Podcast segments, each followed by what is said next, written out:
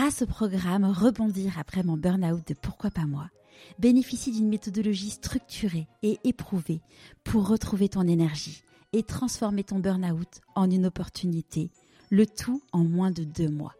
Pour en savoir plus, rendez-vous dans les notes de l'épisode.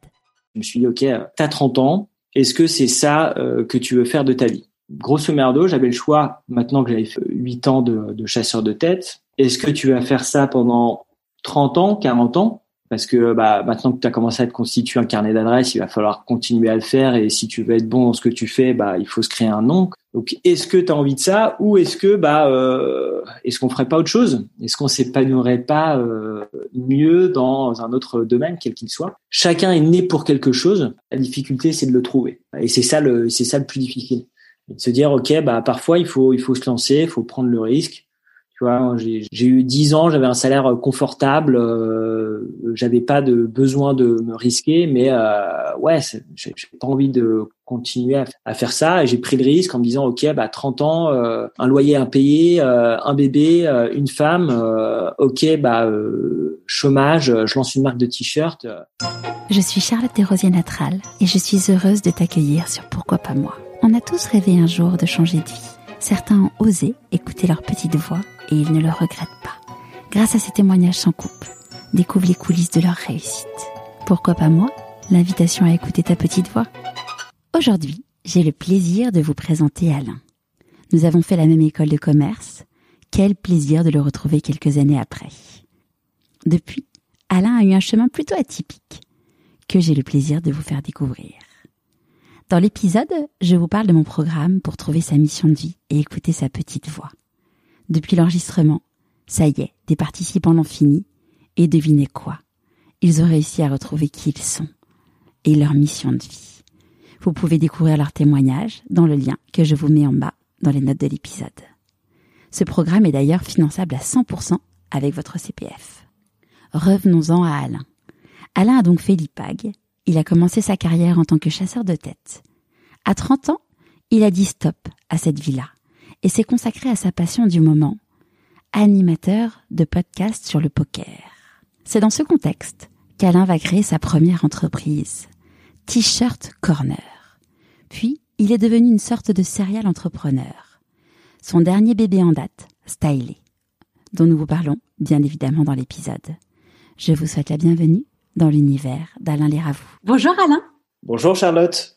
Est-ce que tu pourrais nous parler de l'objet que tu as choisi pour te présenter, s'il te plaît? Eh bien, j'ai choisi un surf. Alors, pourquoi un surf Vas-tu me dire? Eh ben, euh, le surf parce que euh, parce que je suis fan de surf. Euh, alors, je suis pas le plus grand surfeur parce que je m'y suis mis tard après avoir fait des, des, dizaines d'années de, de skate. mais le surf parce que bah, la, la, liberté, la glisse, la mer, le soleil, euh, la difficulté euh, physique, euh, et puis et puis bah encore une fois la, liberté, surtout en cette époque où bah voilà ça te permet d'être en phase avec toi-même, avec la nature, le repos, le calme et la tempête, à peu près tous les éléments en même temps. Donc écoute, c'est ce qui me ressemble me ressemble un peu. Voilà. Le plus. Où est-ce que où est-ce que tu as grandi? J'ai grandi dans l'Oise, à Gouvieux, euh, une petite commune à côté de Chantilly. J'ai fait mes études euh, après collège, lycée à, à Senlis, et puis après direction euh, Paris, à l'IPAG. Avant qu'on parle, ouais, avant qu'on, oui, en effet. avant qu'on parle de, de, de l'IPAG, quel type de petit garçon tu étais? Écoute, j'étais un garçon, d'après mes parents, euh, calme, sportif, plutôt dans l'observation, euh, au contraire de, au contraire de, de, mes enfants qui sont plutôt dans l'action. Euh, J'étais plutôt dans l'observation. Euh, J'étais, je crois, assez sage. Je suivais beaucoup mes parents qui faisaient euh, beaucoup de beaucoup de sport. Et euh, je me suis mis bah, très rapidement à faire beaucoup de sport très tôt, du tennis, de la natation, du basket. Euh, et je suivais mon, mon, mon, grand frère qui faisait les championnats de France de, de natation un peu dans, dans, dans, toutes les piscines de, de France. Super. Et, et quand tu étais petit, c'était quoi tes rêves à toi? Ah, mes rêves. Écoute, euh, très tôt, j'ai eu un rêve. Euh, c'était le voyage. J'avais plutôt envie de me dire que je voulais un travail qui me permette d'être heureux et qui me permette surtout de, de voyager. En fait, je cherchais pas du tout, si tu veux, la, la richesse en me disant ouais, je voudrais une grosse voiture, je voudrais une grosse maison. J'étais plutôt à me dire, euh, bah, je voudrais euh, pas forcément une grosse voiture, une grosse maison, mais euh, par contre, je pourrais faire plein de sports, je pourrais voyager partout dans le monde, je pourrais être libre. C'est plutôt ça ce dont je rêvais et, je rêvais d'aller à Tahiti. Alors je suis mmh. content, ça a pu être fait. mais comme la, comme la chanson d'ailleurs, un jour j'irai à Tahiti.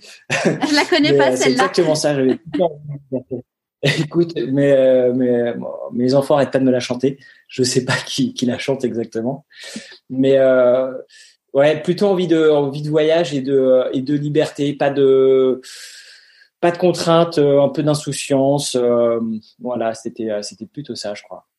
Et, et au moment de choisir ce que tu allais faire en terminale, ça s'est passé comment? Ou même avant? Est-ce qu'il y a eu des moments fatidiques? Mmh, et Écoute, euh, le parcours a été euh, simple. J'ai un peu fait euh, ce qu'on m'a dit. J'ai pas trop cherché en fait à, créer ma propre voie. Écoute, mes parents me disaient faut que tu aies les bonnes notes à l'école, faut que tu fasses S pour avoir le plus de choix possible. Et si tu es bon à l'école et si tu as des bonnes notes, tu pourras aller à tes entraînements de, de basket le soir ou le week-end. Donc j'avais un objectif, c'était d'être euh, bon à l'école euh, suffisamment euh, pour pour pouvoir faire mes entraînements et puis après bah faire un peu la voie qu'on qu'on me traçait. Donc écoute, quoi, du coup, la voie qu'on fait. J'ai pas eu. bah j'ai envie de te dire, c'était un peu la voie du milieu social dans lequel j'étais, c'est-à-dire sans lysien, on va dire pseudo pseudo bourgeois, de, de bonne famille mais un peu cosmopolite. Euh, et qui était euh, globalement la, la voie qu'on te, qu'on te trace et euh, la voie qui malheureusement fait aujourd'hui qu'il y a beaucoup de, de crise de la trentaine entre guillemets, c'est de se dire bah écoute tu vas faire, tu vas passer ton bac, tu vas faire une école de commerce ou une école d'ingénieur ou médecin et puis tu gagneras bien ta vie et puis tu feras ça toute ta vie et puis euh, et puis tu te tais maintenant hein et tu fais tes devoirs. Donc si tu veux c'est un peu le parcours et euh, je pense le discours que notre génération a eu de nos parents parce que euh, bah parce qu'ils n'ont pas vécu cette transition de se dire que bah, finalement euh, quand tu fais un métier bah tu le fais pas toute ta vie que quand tu rentres dans une boîte bah finalement tu restes pas toute ta vie et que bah euh, aujourd'hui il y a quand même du chômage qu'il n'y a pas du boulot pour tout le monde mais que tu peux choisir ton boulot. Et et au final bah j'ai pris la voie de je fais mes études, ok, bah il faut faire une prépa HEC, bah tiens, je vais faire une prépa HEC. Euh, je me suis jamais en fait trop posé de questions. J'ai fait la prépa. Quand je suis arrivé en prépa, euh, ça a été un enfer parce que, écoute, euh, moi j'avais, euh, j'avais jamais vraiment travaillé de ma vie en fait. Et quand tu arrives en prépa, bah là que tu comprends ce que c'est que le mot travail, le mot don de soi, c'est-à-dire que tu passes un an à travailler tu passes un an à, euh, à travailler pour obtenir euh, des notes euh, catastrophiques où tu as voilà, des 3, des 5 de moyenne, j'ai vite compris que euh, c'était pas du tout du tout pour moi et que j'étais pas du tout fait fait pour ça. donc j'ai fait un an et puis et puis j'ai arrêté et j'ai fait mon école de commerce en quatre ans. voilà, je dirais. Très grande école de commerce. de manière. Voilà, exactement. Avec des gens extraordinaires avec des gens merveilleux euh, qui ont fait des parcours extraordinaires. et, euh, comment tes parents ils l'ont vécu euh, le fait que tu arrêtes la, la, classe prépa? Bah, ils l'ont bien vécu en fait parce que un ils m'ont vu dans une dans une zone hors de ma zone de confort, ce qui faisait qu'en fait je prenais pas de plaisir et que si je prends pas de plaisir, j'ai pas de motivation. Donc ça déjà c'est un fait. Euh, et puis euh, et puis deuxièmement bah euh, j'avais pas de plaisir et puis et puis et puis j'étais j'étais pas bon parce que je m'en donnais pas les moyens. Parce que j'avais pas envie de ça parce qu'il y a plein de choses qui à cette époque-là m'intéressaient pas du tout. Par maturité par intérêt et puis parce que j'étais pas du tout à cette époque-là dans un esprit de de, de, de, se donner à 200% dans quelque chose qui ne fait pas plaisir parce que ça portera ses fruits euh, dans 5-10 euh, ans, euh, une fois que j'aurai terminé mes études, parce que ça me permettra d'avoir une autre école, etc. Donc, ils l'ont assez bien, assez bien pris parce qu'au final, ils se sont dit, OK, euh, c'est pas fait pour lui, mais on a confiance en lui, il sera bon, il sera bon dans autre chose, donc, eh ben, qu'il fasse autre chose. Et puis, mes parents m'ont jamais euh, m'ont toujours un peu laissé la liberté en me disant bon bah voilà euh, voici le chemin qu'il faut euh, qu'il faut suivre. Maintenant écoute tu t'en donnes les moyens mais ils m'ont jamais forcé à rien ils m'ont jamais dit tu prends cette école ils m'ont jamais dit tu fais une prépa HEC ils m'ont dit la route si tu veux faire ça c'est bien il faut faire une prépa HEC hmm. je me suis jamais trop posé la question en fait je l'ai fait un peu un peu un peu bêtement un peu comme tu as suivi la masse de l'école Ouais, voilà, tu vois, tu vois tous tes copains qui disent bah moi j'ai présenté euh, ça, moi je fais telle école, euh, moi je fais une prépa. Euh, bon bah je vais faire une prépa et puis puis j'ai été accepté et puis puis je l'ai fait et puis et puis ça va pas plus, j'ai arrêté. Donc j'étais un peu dans le j'ai pas j'étais un peu dans le moule, j'étais vraiment un, un, un, suiveur voilà sur le, le parcours, je dirais scolaire. Et, et tes parents, ils font quoi comme métier? Mon père était dentiste. Euh, et ma mère euh, travaillait euh, travaillait avec lui. Donc, mon père était chirurgien dentiste. Malheureusement, il nous a quittés cette année, paix à son âme. et du coup, du coup, ma mère travaillait travaillait avec lui. Voilà. Donc, pas du tout destiné non plus à reprendre une voie dans le dans le, dans le médical ou la ou la médecine. Pourtant, j'ai beaucoup de ma famille qui sont gens de ma famille qui sont médecins ou qui sont dans les travaux à manuel. Euh, mais écoute, j'ai horreur des piqûres, donc euh, c'est pas possible. C'est pas fait pour moi. Ouais. et, et, donc quand, quand tu as quand as choisi donc de faire l'IPAG, tu t'étais dit euh, bon, je fais pas de prépa, enfin je fais pas, je vais pas faire une école après prépa, mais tu es quand même resté dans le dans l'idée de faire du coup une, une école de commerce? Ouais, j'ai fait une école de commerce. Alors bon, je, je je, j'étais critique entre guillemets envers la, la, la, la prépa, mais euh, la prépa, la, la chose magnifique, c'est que ça t'apprend vraiment à travailler.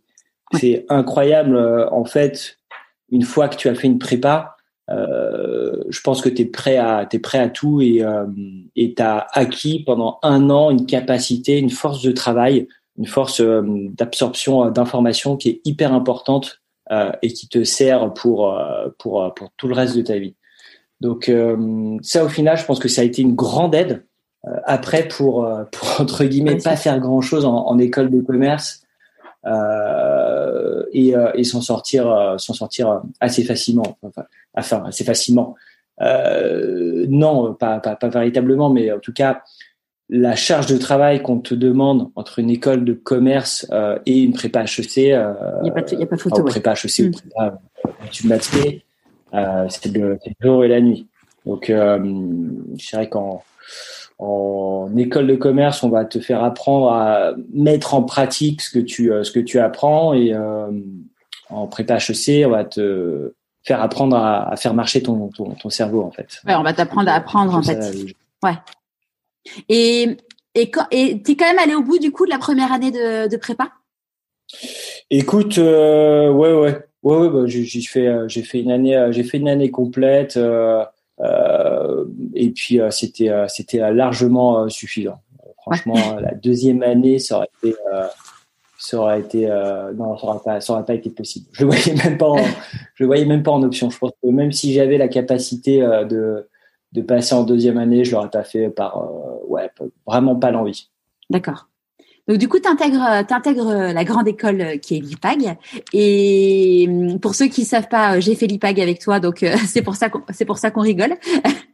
Et hum, j'ai invité aussi euh, Olivier Garibal. Je ne sais pas si tu l'avais connu. Il était dans la promo en dessous de nous. Et Olivier, c'est quelqu'un qui a eu un parcours absolument incroyable parce qu'il a Bon, lui, il est bon, il a fait l'IPAG, il a été, euh, il était banquier euh, à la BNP et en fait, il a eu un, énorme euh, problème de santé et qui a fait que ça lui a complètement changé sa façon de voir le monde et et il a dit bon bah ok, je vais prendre ma vie en main à partir de là. Et maintenant, il est producteur d'huile d'olive. Il produit une des meilleures huiles d'olive du monde que je recommande parce qu'elle est vraiment Elle est vraiment excellente, excellente. Et, et aujourd'hui, bah, il est heureux, il est à sa place. Mais bon, lui, là, il aura dû attendre un truc vraiment très, très, très costaud pour pour se mettre en mouvement, quoi. Ouais, un déclencheur. Ouais, un vrai, un vrai déclencheur. Et, et après, en dernière année de l'IPAC, on, on, avait une spécialisation. Toi, tu avais suivi quelle, quelle spé? Moi, j'ai fait une spé RH, euh, ressources humaines. Euh, Écoute, j'avais euh, très envie de faire du, du recrutement. Euh, donc, euh, écoute, je me suis retrouvé dans une classe qu'avec des nanas, en fait. Ouais. il y avait, il y avait peut-être deux, trois mecs, et que des nanas.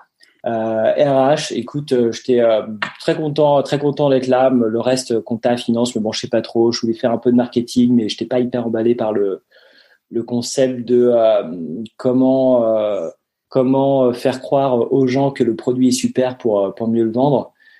et finalement, c'est ce que je fais un peu tous les jours aujourd'hui dans le e-commerce et que tu es obligé de te frotter et de faire que, que, que du marketing. mais j'étais plutôt branché par le par le recrutement. Et pas de, pas de gestion de PME, parce qu'il y avait la filière euh, gestion, euh, gestion d'entreprise. Écoute, j'étais pas du tout, c'est marrant, hein, au contraire de, de, de certains de, de, mes amis, j'étais pas du tout dans une phase euh, d'entrepreneuriat. C'est pas du tout quelque chose auquel j'avais pensé en étant euh, en étant en école de commerce. C'est marrant, hein, mais euh, aujourd'hui, je crois qu'avec entre guillemets la startup nation et toute cette mode qu'il y a autour du euh, du concept de, de startup, ça pose vraiment euh, les jeunes aujourd'hui à, à monter leur boîte. Et ça, euh, ça c'est vraiment formidable. C'est-à-dire que si à l'époque on nous avait dit ok, bah le parcours, c'est pas forcément bah tiens vous allez faire cinq ans ici, cinq ans là et être je sais pas, euh, au marketing euh, dans telle boîte, puis passer de assistant à responsable, puis directeur, puis directeur Europe, puis machin, mais de te dire bah tiens vous pouvez euh, vous pouvez monter votre boîte, vous avez une idée, bah voici les cartes que vous avez pour la créer. Ça aurait été génial et je pense qu'on aurait pris le, le, le, pas et le pli un peu avant. Mhm. Et je trouve qu'aujourd'hui, quand je vois tout ce qui est fait dans les écoles pour créer et, et monter sa boîte, je trouve ça extraordinaire. C'est ah, vrai que j'ai l'impression qu'on peut plus maintenant à, à développer que, que, à suivre un parcours dans une société. Mm. Oui, euh, c'est une vraie alternative qui à l'époque, enfin moi j'avais fait gestion de PME et on était, je sais plus, on était 7 ou 8 je crois dans la dans dans cette dans ce cours et on était ouais, c'était vraiment on était un peu la marge en fait du truc. Ouais, ouais, ouais. Et et après l'IPAG, tu es parti euh, à Sydney? Après l'IPAG, euh, j'ai eu la chance de vivre les meilleures années de ma vie euh, quand je suis parti en Australie. Euh, écoute, j'ai terminé l'IPAG. Euh, J'avais l'option de faire euh, un master 2, une cinquième année, et je savais pas trop dans quoi me spécialiser. Et une chose était sûre, c'est que bon, je parlais, je parlais bien espagnol, mais mon anglais était, était un anglais vraiment scolaire. Donc je me suis dit rapidement, ok, il faut que je parle anglais. J'avais pas envie d'aller en Angleterre, j'avais pas envie d'aller en Écosse, j'avais pas trop envie d'aller aux, US. Par contre, l'Australie, j'étais hyper chaud. Euh, et donc, euh, écoute, euh, ça s'est fait hyper rapidement, je crois, en un mois. Je dis à mes parents, bon bah, euh, j'ai trouvé une université à Sydney. je connais pas Sydney, je connais pas l'Australie, mais bon, je vais partir six mois ou un an pour apprendre l'anglais. Donc ils m'ont dit, bah, Ok, vas-y, let's go. et euh, je suis parti euh, comme ça, mais un peu à l'arrache avec euh, avec ma valise. Je savais pas du tout à quoi ressemblait Sydney. Je savais pas du tout à quoi ressemblait l'université. Je me suis dit ok, bah je prends l'avion, j'arrive à l'aéroport, je trouve un appart et je, bref, je me démerde. Et et en fait, ça a été six mois incroyables, six mois de vie où j'ai découvert une ville dont je suis tombé amoureux Sydney, c'est un mélange de euh, c'est un mélange de New York, de euh, de Los Angeles, de Biarritz. Il y a, il y a c'est une ville hyper cosmopolite où tu as à la fois la city le surf euh, et une grosse culture de, de, la glisse. Et puis comme moi, je faisais du, du, du skate euh, bah, tout le temps, bah, j'étais euh, forcément dans mon élément. et j'ai rencontré plein de nationalités différentes, des Brésiliens, des Colombiens, des Français évidemment parce qu'il y en a beaucoup, euh, quelques Australiens, mais pas pas, pléthore, pas quand même. Non, pas tant que ça, parce qu'au final, déjà un, quand tu es dans une université, pour apprendre l'anglais, bah du coup tu te retrouves qu'avec des étrangers. Donc forcément ton cercle se constitue assez rapidement d'étrangers. Euh, et puis après, bah, les, euh, les Australiens, si j'en ai rencontré pas mal, mais euh, les Australiens sont pas forcément des gens qui t'invitent à bouffer chez eux. C'est pas dans leur culture. C'est pas la culture. Tu vas boire un coup, ouais, tu vas boire un coup avec eux dans un bar ou tu vas à la resto, mais tu vas très peu chez eux. Tu vas faire des activités avec eux, mais euh, euh, t'as pas cette notion, voilà, de, de, de, de, tu rentres pas dans le cercle familial. Euh, à l'inverse des Brésiliens où euh, les Brésiliens, euh, les Colombiens, ils t'accueillent à bras ouverts chez eux, ils te font la popote. voilà, c'est deux cultures très très différentes. Et donc, du coup, j'ai passé six mois où globalement mon planning c'était le matin, je me levais tôt, j'allais surfer. après, j'allais en cours de 9h jusqu'à 14h. 14h, on allait faire un barbecue sur la plage. Et euh, de 15h à 19h, euh, j'étais dans l'eau à surfer. Et 20h euh, la douche, 21h dans les bars à boire de la bibi et à, et à faire la fête dans Sydney. Donc autant te dire que la vie était cool et que et que ça a été une, belle expérience de de vie et que la vie à, l'australienne qui sont des gens surtout surtout à Sydney qui sont des gens hyper sportifs euh, hyper carré, c'est des grands bosseurs. Ils, euh, se donnent les moyens de, tout faire. C'est un pays euh, qui est grand comme l'Europe et qui a une population qui fait plus combien c'est, combien il y a d'habitants en Australie, mais en tout cas. Ah, ça, je pourrais pas t'aider. Moi, les chiffres, c'est pas mon truc. je pourrais, je pourrais pas, même pas te dire combien il y a d'habitants en France, donc si tu veux. J'assume, les chiffres et moi, c'est pas ça. Mais euh, globalement, en fait, tu as, euh, tout à construire dans ce, dans ce continent. Euh, tu as plein de choses à développer euh, parce que le territoire est pas trop occupé, parce que, euh, parce que le la, la, la, terre, je dirais, est assez attractive et qu'il y a plein de choses à construire, à développer. Mais pourquoi tu es rentré Il faut s'en donner les moyens là-bas. Écoute, c'est ma, c'est ma, c'est ma femme qui est venue me chercher pour pour tout avouer. Euh, j'avais fait, euh, j'avais fait euh, six mois et elle me rejoignait le, le mois d'après parce que j'ai rencontré ma femme quand on avait 18 ans au, au lycée. Okay. Donc on s'est rencontrés très jeunes. Et c'est elle qui est venue me chercher au bout de six mois en me disant ok, il faut que tu rentres parce que j'étais plutôt en train de lui dire écoute la vie est folle ici, euh, ça correspond tout à fait à ce que je recherche, à euh, voilà euh, bosser, goûter à la vie, prendre le temps et, et enfin voilà, c'est vraiment une culture qui me correspondait. Je me sentais vraiment dans mon dans mon élément. Et donc, euh, elle est venue me tirer par la peau des fesses en me disant, ok, mais euh, oublie pas que t'as quand même, euh, quand même une vie en France, euh, qu'il faut, faut peut-être régler quelques trucs et que, bah, si tu veux retourner, bah, ok, tu y retourneras, mais il faut, il faut d'abord rentrer en France. Donc, donc, je suis rentré en France. Voilà, faire un petit mois avant, quand elle m'a rejoint, de, pour visiter un peu, bah, bah, les îles Fidji, par exemple, qui sont juste à côté de l'Australie. C'est euh, enfin juste à côté, c'est je crois deux ou trois heures en avion. Euh, c'est des voyages qui te coûtent rien quand tu pars d'Australie. Euh, on a vu des, euh, on a dormi dans des îles là-bas dans les Fidji. On te, on te dépose sur une île et t'es tout seul comme Colanta, comme dans Colanta. Ouais. on revient te chercher dans un jour. Ouais. ouais. T'as pas, as, alors t'as tout le confort, mais non, t'as pas l'eau chaude. T'as un petit cabanon avec un petit lit douillet, des petites bougies. Et euh, ouais, tu es vraiment sur une île de 1 km carré et tu passes euh, ta nuit euh, sur l'île, quoi, sans ah, rien. Euh, Robinson Crusoe, euh, et ça te coûte, ça coûtait 30 balles la nuit, tu vois. Enfin, c'est, ça coûte, ça coûte rien. Et c'était, c'était assez fou. Donc, retour, en France après, après c'est, c'est ça a été? Ouais, retour à Paris. Et là, non, bah non. Comment veux-tu que ça se passe bien? Quand tu rentres à Paris Ça que se passer. Non, en fait, euh, bah, retour à la réalité, hein, de se dire, ok, bon bah, c'était bien les vacances. Euh, maintenant, euh, pensons à demain, pensons à l'avenir. Et donc, j'ai postulé assez rapidement pour pour un cabinet de chasseurs de tête, puisque donc j'ai une spécialisation RH que je voulais faire du, recrutement. et, je parlais donc couramment espagnol et anglais. Et donc, j'ai travaillé dans au cabinet de Roire et Associés, qui était donc un cabinet spécialisé en top et middle management dans le domaine de la R&D. Donc globalement, je débauchais des des gros managers qui travaillaient dans les groupes automobiles, euh, groupes euh, cosmétiques, construction, bref, des grosses sociétés françaises pour euh, les embaucher chez globalement un concurrent ou faire du transfert de compétences depuis une industrie vers une autre.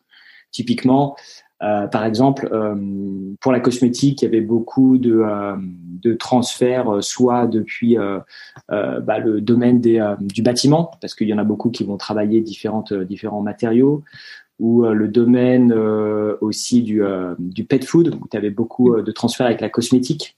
bref, il y a des choses un peu, un peu étranges, mais. Mais, mais qui ont du sens sur le moment. Beaucoup de transferts. Ouais. Ouais, qui ont du sens parce que en fait, c'est des spécialistes, c'est soit des grands scientifiques, donc des mecs qui vont faire des conférences partout dans le monde, hyper intéressants, hyper enrichissants, des mecs qui sont des, euh, des, euh, des, pontes dans leur domaine, qui est un domaine hyper spécifique auquel moi je comprenais euh, pas grand chose, mais où j'avais l'obligation de voir de, bah, de, de m'y intéresser pour pouvoir échanger, échanger avec eux. Et puis, soit des grands managers de centres de R&D, de grands groupes automobiles, grosso merdo, bah voilà. À l'époque, moi je travaillais, la grande mode c'était ok, on veut des systèmes électriques hybrides pour les voitures de demain. Et bah, c'est les mecs qui ont, il y a 10-15 euh, ans, développé tous les systèmes électriques hybrides qu'on retrouve dans nos voitures. Sauf que, bah, effectivement, la transition euh, interne, elle a été faite, euh, voilà, il y a, il y a quelques années. Ouais. Et en parallèle, tu as, as, commencé une autre activité en parallèle de ce job? Ouais, en parallèle, j'ai commencé à jouer beaucoup au poker. Euh, écoute, je rentre je rentre d'Australie, donc euh, j'ai fait six mois un peu entre guillemets à l'isolement, pas allumer la télé, rien du tout, euh, toujours dehors. Et euh, je rentre chez mes parents et je vois mon père et mon frère en train de regarder Patrick Bruel à la télé avec des jetons de poker. Et je lui dis mais qu'est-ce qu'ils sont en train de regarder? C'est quoi ce truc? Les mecs qui jouent et donc là, en fait, je m'aperçois qu'en France, ça fait, je sais pas, quelques mois, tout récent, il y a eu une explosion du poker Patrick Bruel qui présente des émissions de, de, de poker à la télé, quoi. Donc euh, incroyable. Et puis bah je commence un peu à, à jouer de temps en temps. Je m'inscris dans une association de de, de poker pour. T'avais joué, jamais joué avant? Si j'avais joué, mais tu vois, plus que ça. quand tu joues au rami ou à la belote, pas du tout, pas du tout d'intérêt pour pour les jeux de cartes. Ok. Et euh, au fur et à mesure, bah, je commence à plus jouer sur Internet, à, euh, à développer, j'irai mes, euh, mes connaissances en allant euh, sur des forums, en regardant des vidéos, des vidéos de tournois, des vidéos d'analyse. Bref, je me euh, prends passion pour pour le jeu et je passe je passe une tonne de temps là-dessus. Donc, au fur et à mesure, cette activité bah, prend de plus en plus de temps le soir, c'est-à-dire que bah, finalement je bosse euh, toute la journée. Euh, le soir, euh, j'avais pas encore d'enfants. Je joue de 20h à minuit ou 2h du mat quand je perfais un peu plus dans, dans, dans les tournois. je commence à aller dans les cercles de jeux parisiens, à faire un peu le tour des casinos. Bref, je, je joue de, de plus en plus. Ça, ta femme, elle le vit comment ça? Donc, je me prends. Écoute, bah ma femme, elle le vit bien en fait. Elle me dit juste, ok euh, fais attention à la gestion. J'ai jamais été, euh, j'ai jamais été euh, vraiment un fou. J'ai jamais été ce qu'on appelait un, un dégène au poker, c'est-à-dire jouer avec avec des gros hommes, jouer plus que ses moyens, se mettre en se mettre en se mettre en danger. Je l'ai j'ai jamais fait, enfin peut-être une ou deux fois, tu vois, mais rien de très de très grave sur sur dix ans de sur dix ans de jeu. Mais euh, non, j'ai jamais été, euh, j'ai jamais été un gros dépensier là-dessus, donc euh, j'ai confiance en moi. Et puis surtout, bah, au début, je gagnais. Oui. Sur le temps, c'est un enfer. Ouais, sur ouais, c'est ça. Ouais, en fait, ma, ma question à la base, mais c'était plus sur le temps que sur l'argent parce que j'avais pas spontanément pensé à l'argent. Mais ouais, vu le, le temps que tu passais. Ouais, le temps, non, le temps, c'était un vrai souci. Euh, le temps, c'était un vrai souci euh, parce que effectivement, euh, c'est du temps que je passais devant l'ordi que je faisais pas à faire autre chose. Donc, bon, quand j'étais devant l'ordi, entre guillemets, tu vois, tu joues, mais c'est comme si tu étais sur ton portable. Tu peux quand même avoir, gérer une discussion, regarder un film, faire d'autres choses, etc. Donc, tu peux faire deux, trois choses en même temps. Mmh mais c'est sûr que ça prenait beaucoup beaucoup du temps. Bon, heureusement, ça n'a jamais trop empiété sur sur notre relation et sur notre sur notre couple. Ouais. Euh, donc ça, ça jamais ça jamais été trop trop un souci. Ouais. ouais D'accord. Donc euh, donc au final, ouais, cette cette activité a pris de plus en plus de de de temps, de poids. Et puis moi, mon réseau s'est aussi un peu ouvert en rencontrant plein de gens rencontrant des gens chez euh, Winamax, euh, chez PokerStars, en rencontrant des gens de, forums. À l'époque, il y avait un, enfin, qui existe toujours d'ailleurs, le plus grand forum français qui s'appelle Club Poker. Euh, et euh, j'ai commencé à faire quelques euh, quelques conneries, quelques vidéos. C'était un peu la mode des, des Norman et autres qui à l'époque se se développaient de plus en plus. Et youtubeurs, j'ai fait deux trois vidéos un peu comme ça pour pour rigoler. Et du coup, on m'a proposé d'animer une, une, chronique sur, euh, sur un podcast de radio qui s'appelle Club Poker Radio, qui existe depuis maintenant euh, 15 saisons, je crois, 15 ans. Euh, et qui est vachement précurseur parce que le podcast. Euh, tous les... À l'époque, il y avait zéro podcast. Bah ouais, c'est ça, c'était assez précurseur, ouais. Ah, mais complètement. Et moi, quand je suis arrivé, c'était la. Euh, c'était la saison 8, euh, tu vois, un truc, un mm. truc comme ça, je sais plus, mais euh, ça faisait déjà 7 ou 8 ans que les mecs ils faisaient du podcast et euh, ils ont commencé avec voilà un pauvre micro sur une table, un son pourri et, et, le concept ça a été ok, on fait que du live, rien enregistré, on fait que du live comme ça. et ben on se plante, on se plante et on fait aussi du déplacement. Et donc, bah, le concept de ce, de ce podcast radio, c'était d'inviter des joueurs, des euh, croupiers, des euh, mecs qui travaillent chez les Winamax, les Poker Stars et, euh, et bien évidemment plein de célébrités, des sportifs, des chanteurs, des acteurs, des ce que tu veux, des, des grands patrons d'entreprise. Et cette émission, ce qui est fou, c'est qu'elle a réuni mais une tonne d'invités et de célébrités que que tu n'aurais jamais eu si tu leur proposais pas une émission sur le poker parce que les mecs étaient tous passionnés. Donc euh, on a eu la chance d'avoir Patrick Bruel, euh, tu vois, euh, et le mec, euh, le mec, enfin quand pareil quand tu le croises sur les tournois, c'est pas Patrick la superstar, c'est Patrick le joueur de poker qui va discuter des coups avec toi et qui va être à fond dedans et que tu sois Jean-Michel ou enfin Jean-Michel random entre guillemets, voilà, tu discutes poker avec lui, c'est hyper sérieux. Et c'est pareil avec une tonne de célébrités, d'acteurs, quoi. Tout le monde est vraiment focus sur sur le jeu, quoi. Et quand euh, ils t'ont proposé cette chronique, euh, t'as pas eu de syndrome de l'imposteur en disant mais pourquoi moi euh, Comment tu l'as vécu ça?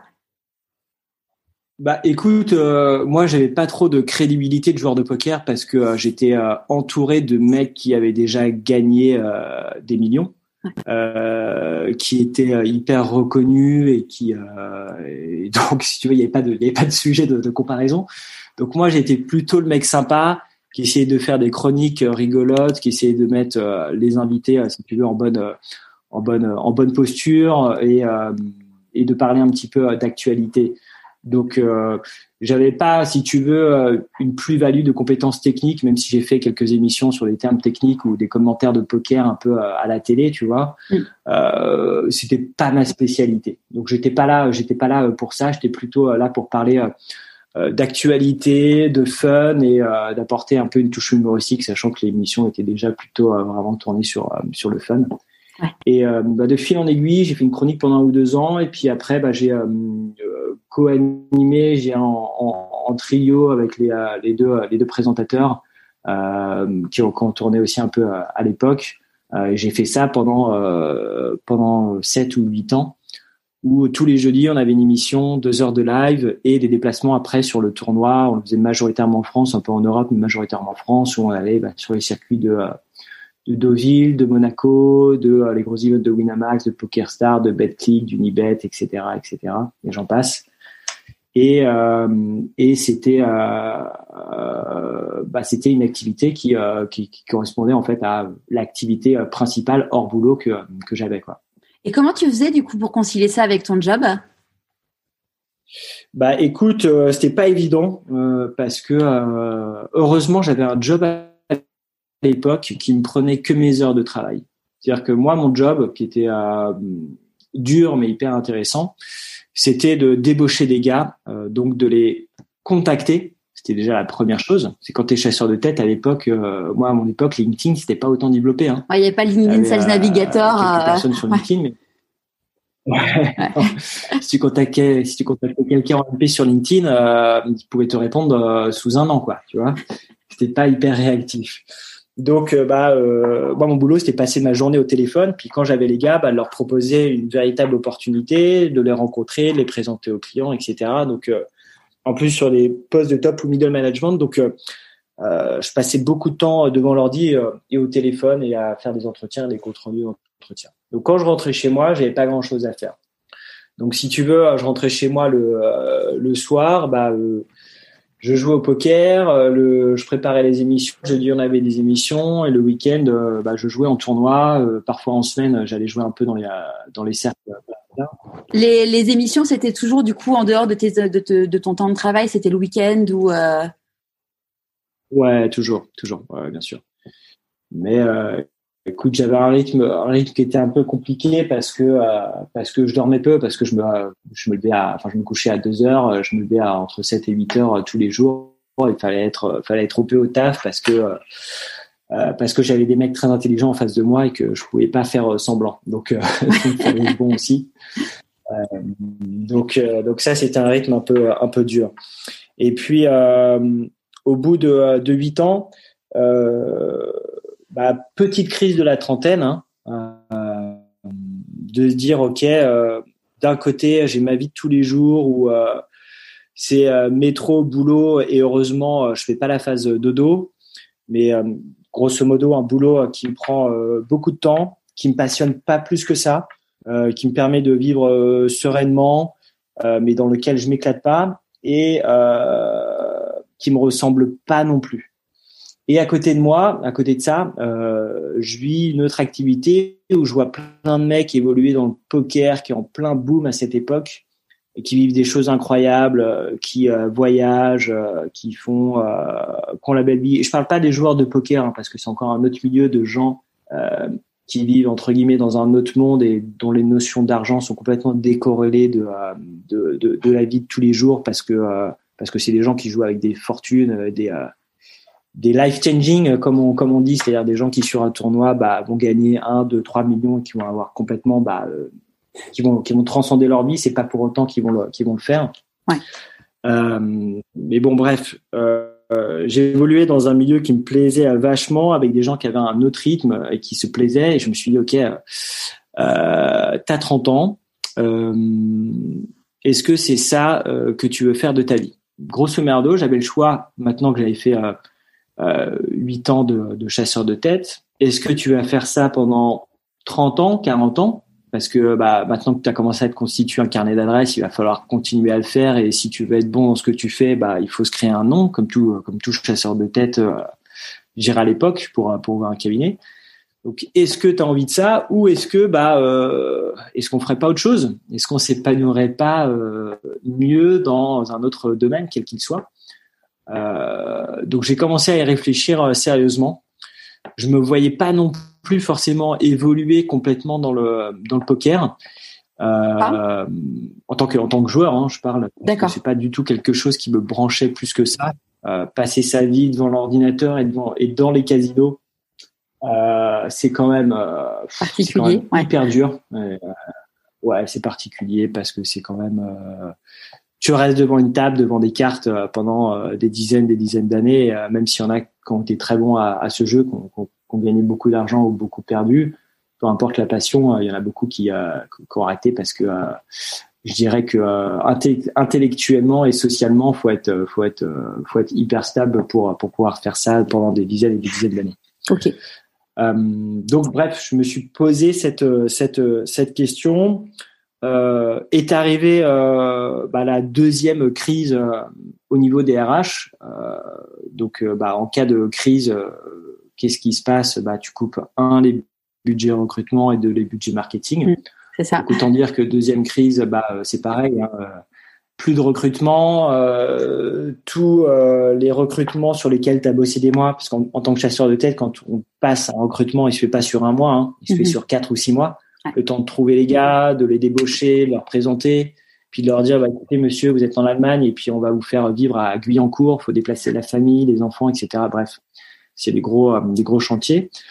Euh, et ben avec avec cette crise, c'était la, bonne opportunité de de, partir. Le cabinet se portait euh, pas bien. Euh, il était temps de, de, de, changer. Euh, et comme, comme disait mon ancienne, mon ancienne, enfin la présidente du, du cabinet dans lequel j'étais, c'est qu'en temps de crise, il est plus facile de nourrir une souris qu'un tigre. Et il avait tout à fait raison, c'est qu'effectivement c'est bien de grand, mais quand ça se passe mal, euh, il faut faire il faut faire le ménage et c'est pas forcément évident. Donc nous, on était une petite euh, petite structure. Donc euh, je suis parti et euh, et quand je suis parti, j'ai dit bah, à, mon, réseau de poker et notamment à, au, club poker, aux dirigeants de club poker qui ont depuis monté à Podcastix, donc qui sont vraiment toujours dans, le monde est petit. Hein. ouais, le monde est petit. J'aurais dit, écoutez les gars, voilà, je quitte mon boulot, qu'est-ce que vous avez à me proposer? Et, et ces mecs-là qui ont toujours été bienveillants, qui sont vraiment des crèmes et que je, je, je remercie du fond du cœur pour m'avoir ouvert plein d'opportunités, enfin offert plein d'opportunités. On dit bah écoute, pas de souci, on propose si tu veux, tu vas couvrir des tournois, tu fais un peu le, le reporter, couvreur. Euh, et, euh, et, écoute, t'es es payé pour ça, pour bah, grosso merdo aller sur les tournois en France, en Europe, euh, tu couvres les tournois, tu vas dans les grands hôtels, euh, tu fais les soirées euh, et allons-y. Donc, bah, génial. Donc, du coup, je profite de, de cette période de transition pour me dire qu'est-ce que je vais faire après pour bah, bosser un petit peu dans ce milieu. Mhm. Et je commence à faire pendant deux ans bah, le circuit des tournois de poker professionnels, majoritairement français. Entre-temps, j'étais à Las Vegas pour faire les, les World Series of Poker là, les championnats du monde, donc j'étais toujours à fond dans le dans le jeu. Et euh, je passe deux ans dans les hôtels euh, à euh, bouger, alors généralement le week-end, euh, et à vivre des choses incroyables, à rencontrer euh, plein de gens extraordinaires, toujours en continuant la, la radio et et en vivant des trucs des trucs incroyables. Et ça, ta femme, elle le dit comment? Je remercie, je dirais, bah ça, ma femme, euh, déjà un, euh, euh, elle se dit que, en fait, la semaine, tu sais, la semaine, je suis à la maison. Oui. Donc, si tu veux, du lundi au jeudi, je suis à la maison. Donc, euh, je fais pas grand chose. Je bosse sur des projets, je joue au poker, mais grosso modo, je fais pas grand chose. Je prépare les émissions, etc. Donc, ma femme me dit bon, écoute il te propose de, euh, je dirais, de euh, cette opportunité de faire, euh, voilà, ces reportages. C'est cool. Moi, je l'emmène un petit peu là où on va. Tu vois, une fois, deux, trois fois, on va, on va à Marrakech. on va dans des beaux endroits. C'est assez cool. Donc j'arrive à la confiance en moi. Elle voit que un, je peux subvenir aux, aux besoins du, du, du, foyer. Euh, que deux, bah, j'ai quitté ma boîte euh, avec euh, un petit chèque et que bah, du coup j'ai un peu de chômage devant moi, mais après ouais j'avais un peu de chômage, mais finalement que j'ai pas j'ai pas utilisé beaucoup pour pour après développer les autres projets. donc elle avait confiance, elle avait assez confiance en moi. Donc au final, ça n'a jamais été trop un, souci. Je m'occupais de notre premier enfant qui arrivait, et donc bah si tu veux, je me retrouve à 30 ans, euh, marié, un enfant, euh, plus de vrai job, mais un job de couvreur qui, pour moi, euh, était plutôt un job, je dirais, occasionnel par rapport à d'autres reporters qui étaient tout le temps à 100% employés par des roubles. Et donc, écoute, je, franchement, je profite de la vie en me disant, ok, j'ai passé dix ans un peu à trimer dans mon dans mon taf, à jamais être absent, à toujours être là, au taquet, à vivre de mes passions le soir, mais voilà, à me donner à me donner à fond. Donc, euh, ok, je, je, profite un peu. Et euh, en virevoltant, j'irais dans ce microcosme du, euh, poker, j'avais un pote imprimeur qui avait monté un atelier d'impression qui s'appelait l'atelier Amlo, qui existe, toujours. Et qui fait des t-shirts. Je me dis putain, ce serait pas mal vu que je suis tout le temps sur le sur le circuit, tous les joueurs de poker, c'est grosso merdo beaucoup de petits jeunes qui sont en t-shirt, un peu geek. Bah tiens, je vais faire une marque sur les t-shirts de poker. Donc je commence à monter une marque de t-shirts dans ce domaine-là. Et puis, euh, et puis en fait, ça cartonne. Euh, je lance ça un peu à l'arrache. Je prépare pas trop de business plan, pas trop de marketing. Je fais un site, mais je lance vraiment un peu ça en disant ok, je lance le truc et puis on verra. Je m'attends plutôt à ce que ce soit, tu vois, un truc qui intéresse 20 personnes. Et je me dis bon, vas-y, on le fait. De toute façon, j'ai du euh, j'ai du temps. Et puis en fait, euh, bah du coup ça marche bien. Euh, j'en passe à plein de joueurs sponsorisés euh, et du coup bah on voit souvent les t-shirts à la télé des célébrités qui les portent. Euh, ça marche bien avec les rooms de poker aussi. Et donc, bah, euh, au fur et à mesure, le, j'irai euh, de fil en aiguille, le chemin fait son cours et ça devient, ça devient une petite marque qui, qui marche bien. Et je me rends compte assez, rapidement que en fait, bah, faire des t-shirts, c'est bien, mais au final, la marge elle est quand même assez assez faible mmh. et tu peux en vivre que si tu en vends énormément. Et dans le poker, c'est bien, mais ça reste quand même un, petit milieu. Un microcosme. Ouais. Ouais, c'est un petit milieu. Et donc là, je me dis, ok, euh, ce serait peut-être pas mal de faire un site euh, grand public euh, qui euh, mette en, avant des petites marques comme la mienne, des petites marques de t-shirts euh, qui sont inconnues. Bref, que personne ne connaît et de les mettre un petit peu en avant. Parce que en me frottant un peu au milieu du t-shirt, je commence à voir plein de marques. Moi, j'étais déjà fan de t-shirts, j'en portais plein. j'ai jamais mis de chemise, donc j'ai toujours mis que le t-shirt. Et euh, je découvre plein de petites marques, plein de petits labels, euh, des, euh, des mecs et des nanas qui font plein de marques hyper stylées mais euh, inconnues. Donc je me dis ok bah faudrait qu'on les mette en avant. Donc euh, je me dis ok le projet il est un petit peu plus un petit peu plus gros, un petit peu plus sérieux et puis je me dis ok faut faire un gros truc. Donc euh, je contacte euh, Nicolas euh, Serre, donc du coup mon associé actuel que tu connais aussi, qui était à, à l'IPAG, on était en classe ensemble. du coup, bah, on a toujours un peu traîné ensemble. lui bossait dans le domaine de, de l'ingénierie commerciale pour, il vendait, il vendait des armes, donc rien à voir avec le schmilblick. Et lui aussi était un peu dans une phase de changement de, ok, j'ai fait dix ans là-dedans, ça me plaît plus, j'ai envie de changement. Il avait monté aussi une petite boîte dans le domaine du, euh, du vin. Euh, bref, il était un peu aussi en phase de changement, de, de faire un truc différent, de penser peut-être un peu à soi et de rentrer un peu dans l'entrepreneuriat. Et donc, euh, donc je le contacte, je lui parle du projet. Écoute, je lui dis, écoute, euh, on va vendre des t-shirts, tu verras, ça va être super.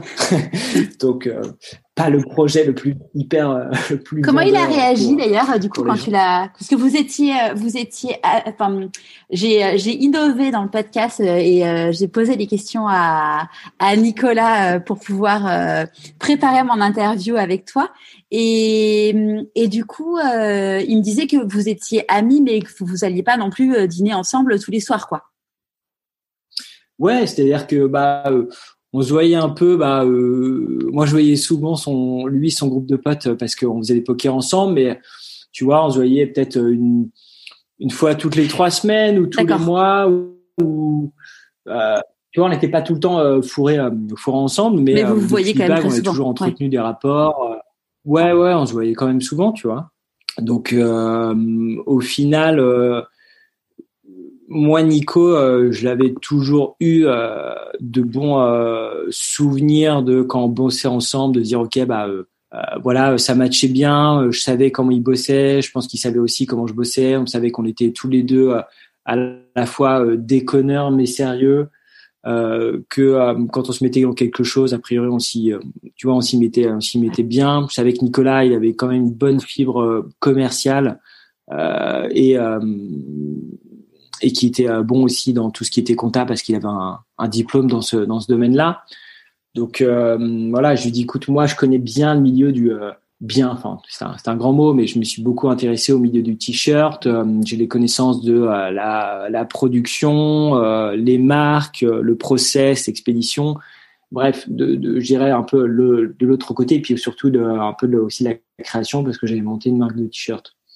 Et lui pouvait apporter bah, aussi tout le côté gestion et commercial. Donc, je les deux, les deux, les deux matchaient bien. Donc, je lui ai proposé, il a un peu, un peu réfléchi, puis on s'est lancé un petit peu, un petit peu comme ça, en se disant, bah pareil, ok, on met un petit billet chacun. Euh, et puis euh, et puis on voit comment ça se passe. Donc euh, on a lancé T-shirt Corner en se disant ok site de t-shirts en ligne fun, drôle et décalé. ça ça commence en 2000, 2015 ou 2016 je crois. 2018 sur ton profil LinkedIn. Après ça peut-être. 2018. Ouais, ça a un peu changé, ça va être 2000 mais euh, enfin bon, bref, on commence, euh, on commence à Saint-Ouen euh, dans des locaux qu'on trouve. On trouve un 12 ou 20 mètres carrés, bref, un, bureau minuscule. On commence à, à trois là-dedans. On se dit, OK, il nous faut un graphiste. Donc, on prend un, stagiaire en, en, graphisme et puis on se dit, OK, bah, vas-y, c'est parti. On monte le site, on monte l'offre, on fait les fiches produits, donc on se met à fond là-dedans. Et là, du coup, la prod, c'était euh, externalisé à ce moment-là. Ouais, tout est externalisé. Nous, on a juste un ordinateur, euh, des idées, on cherche des marques, on les met sur le site et on les propose et on passe les commandes à un atelier qui les imprime et qui les expédie. Donc, tu vois, euh, grosso merdo, on gère rien. Et bah, de fil en aiguille, le site se lance. Et là, en fait, toutes les marques qu'on trouvait hyper stylé, euh, ça se vend pas, ça marche pas trop. Donc on se dit putain, euh, c'est con, euh, on a des bonnes idées, on trouve ça pas mal, mais putain ça marche pas. Et puis il y avait une marque qu'on avait toujours un peu en, en, relation d'un mec qui fait des t-shirts avec des pandas dessus, des petits dessins de pandas, tu vois. bon, euh, bon, c'est marrant, c'est sympa, mais c'est pas du tout ce qui nous ressemblait, quoi. Et ce qu'on qu'on avait de, première idée de faire. Et puis on met des pandas. Et en fait, euh, bah on commence à vendre que des pandas, des pandas, des pandas. et donc là, là on s'aperçoit qu'en fait, euh, grossière erreur, euh, il faut pas écouter forcément euh, ce qu'on veut, mais il faut écouter le marché. Et qu'est-ce qui est demandé, qu'est-ce qui se vend en fait? Donc là, on a changé un peu à, ouais, on a changé notre fusil d'épaule en se disant, ok, ben on va pas prendre la marque euh, un peu street, un peu, euh, un peu indépendante, euh, qui fait des trucs trop, trop de niche. Il faut prendre bah, des marques, comme on s'est dit en fait de base, c'est-à-dire plutôt mass market, des trucs sympas qui plaisent à tout le monde et qui sont qui sont dans la tendance. Donc, euh, bah, on commence à rentrer notre marque et puis, bah, de fil en aiguille, bah, bah rapidement, euh, là aussi, euh, ça commence à bien mieux se, se, développer. On commence à faire des ventes et au fur et à mesure du temps, bah, les ventes, les ventes grossissent. En un an, on commence à internaliser la, la, la production. Donc, on, on, achète une machine, une imprimante pour imprimer directement nos, nos t-shirts et les expédier. Et puis, euh, bah, la machine nous permet au fur et à mesure de prendre aussi des commandes de professionnels. Donc, bah, on a des amis qui nous disent, bah tiens, pour ma boîte, j'ai besoin de 10 t-shirts. Euh, bah tiens, pour mon association de euh, tennis, j'ai besoin de 15 euh, polos. et puis, on commence à prendre quelques autres commandes. Du coup, ça imprime directement. ça imprime, là, c'est plus pour ma pour ma culture personnelle. Ça imprime directement sur le t-shirt? Ça imprime directement du, sur du t-shirt. En fait, on a pris euh, le choix de faire de l'impression numérique pour faire de, euh, du print on demand. Donc notre business model, pour vraiment parler à business, c'était euh, de faire du, de l'impression sur demande. Donc c'est-à-dire avoir des t-shirts vierges, de recevoir des commandes et d'imprimer en une unité le visuel qui a été commandé sur le t-shirt. Ok. Euh, et donc, bah, on a quelques quelques best-sellers et tout ça se euh, se développe. Euh, et on commence bah, à être à être 5 6 à avoir deux trois machines et euh, bah, finalement euh, au bout de deux ans à pouvoir se dégager du salaire on devient une communauté de 100 000 personnes sur sur Facebook et tout ça voilà prend de l'ampleur et se développe donc on est on est très content et donc là, vous arrêtez. Euh, là, c'est que c'est que vos, vos produits. Vous arrêtez du coup de commercialiser les choses des autres personnes. C'est que des messages fun. Là, on, Ouais, là on a toujours majoritairement nos nos marques. Et on commence à effectivement, enfin, on a majoritairement des marques que l'on distribue. Et on commence à, au fur et à mesure, créer nos propres collections. Parce qu'on commence à comprendre un petit peu plus comment le marché fonctionne, qu'est-ce qui marche, qu'est-ce qui marche pas. Enfin, même si on n'a pas de science, de science exacte, hein, mais on arrive un peu plus à repérer les tendances et à et à faire des choses qui qui, qui cartonnent et et, et, il nous arrive des histoires de fous d'ailleurs. je fais des petites parenthèses. Vas-y, vas-y dans dans cet élan euh, voilà de, de création, on est dans une époque où en fait il y a encore peu d'Instagram, c'est surtout du Facebook mm. euh, et il y a une grosse mode quand même du euh, du t-shirt, des t-shirts à message, etc. C'est vraiment la grosse mode, même si ça l'est encore encore un petit peu toujours, mais il y a plein d'articles dans la presse, etc. Et on se dit c'est le moment des, des élections et on se dit putain euh, il faut qu'on fasse un truc un peu marrant sur les élections euh, sur les candidats qui se présentent. Il faut il faut trouver un truc un peu drôle. Et puis euh, on se dit putain mais on pourrait faire un, un truc pour pas prendre de parti politique un truc qui incite à voter blanc. Et on se dit bah tiens on pourrait faire un, un t-shirt où on met je vote blanc avec la tête de Michel Blanc dans les bronzés. On se dit ah ouais super cool. On va mettre euh, tiens, ben on va mettre euh, je vote blanc sur un malentendu, ça peut marcher, tu vois, comme la, réplique de, euh, des films de, de, Michel Blanc. On se dit oh super, génial, bonne idée, ok, on fait un t-shirt, on fait une photo, on met le t-shirt en ligne sur les réseaux sociaux pour pour déconner. et là, là le t-shirt il cartonne. C'est-à-dire que c'est repris, euh, il y a des euh, dizaines de milliers de likes, euh, c'est repartagé des milliers de fois. et là, l'embellie, la folie, quoi. Il y a même là, il y a même Guillaume Canet, il y a même Guillaume Canet qui l'a porté. C'est, ouais, c'est la, c'est la suite de la suite de l'histoire. C'est, c'est, c'est incroyable. Et là, on se dit putain, mais il faut peut-être qu'on contacte Michel Blanc là, parce que en fait, on a mis sa tête sur une photo pour déconner, mais là, ça prend des proportions un peu démesurées. Donc, on se dit, OK, on, va, on va contacter Michel Blanc. Donc, on se dit, OK, on va essayer de contacter sur les réseaux sociaux. Bah, rien du tout, zéro réseaux sociaux, que dalle. Euh, je trouve un numéro de son agent ou un email, j'envoie un email et je leur dis, bon, bah, écoutez, voilà, euh, on a fait un t-shirt avec la photo de, Michel Blanc, euh, qui est avec marqué Je vote blanc écoutez, on voulait avoir votre autorisation, euh, on vous propose si vous voulez euh, bah, de reverser euh, bah, des bénéfices mm. ou à une association vous voudrez, voilà, bref, quel arrangement on peut trouver. Et puis Dame nous répond en nous disant, écoutez, voilà, on veut pas du tout que vous utilisiez l'image de Michel Blanc, surtout à des fins politiques, donc vous retirez ça immédiatement. Ouf. Donc bon, douche froide, on se dit putain merde, dommage. Bon, tant pis. Et là, en fait, euh, on retire le t-shirt, sauf que on voit partout dans la presse une photo du t-shirt qui est repris par Guillaume Canet, qui est repris par euh, euh, euh putain, je sais plus comment il s'appelle le mec qui a réalisé la L, là, Kassovitz, qui est repris par plein de people. Et puis on commence à voir des articles dans la presse de euh, le t-shirt euh, apporté pour les élections, euh, je vote blanc, bref, Huffington Post, elle, voici, toute la presse en parle d'un t-shirt qu'on vient de désactiver parce que Michel Blanc veut pas veut pas être associé à ça. Il y a un juste titre évidemment. Et là, on se retrouve dans une situation qu'on maîtrise mais plus du tout.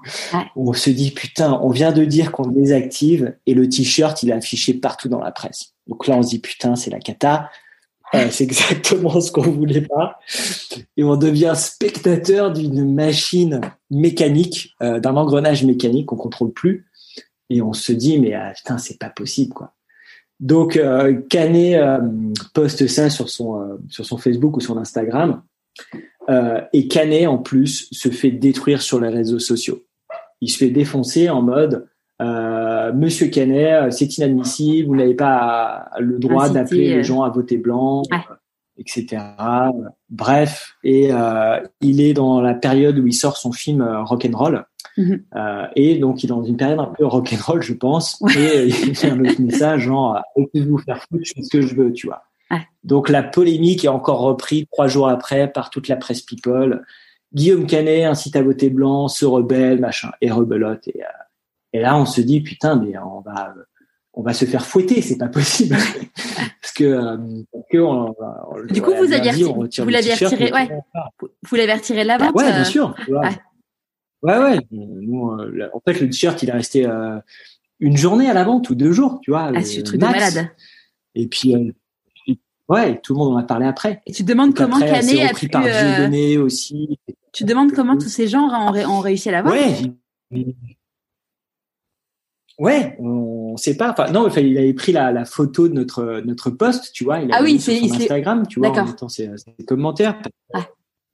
Ouais, j'ai approprié la, la, photo parce que ça te faisait marrer, tu vois. Comme nous, c'était euh, plus un t-shirt, euh, euh, un t-shirt entre guillemets putaclic, tu vois, parce que ça nous faisait marrer, qu'on trouvait ça drôle.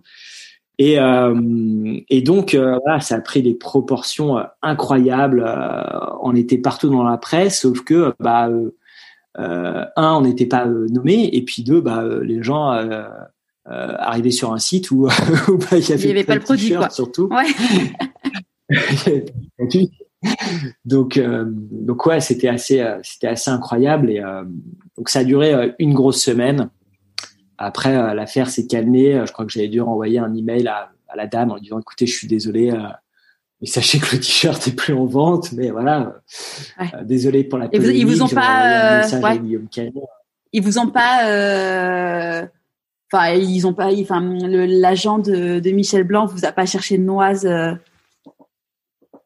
Non, écoute, il y a pas eu de suite. On, si tu veux, on a joué le jeu. Bon, on, a fait les choses à l'envers, c'est qu'on a lancé le truc. Après, on, après, après, on lui a, après, on lui a demandé.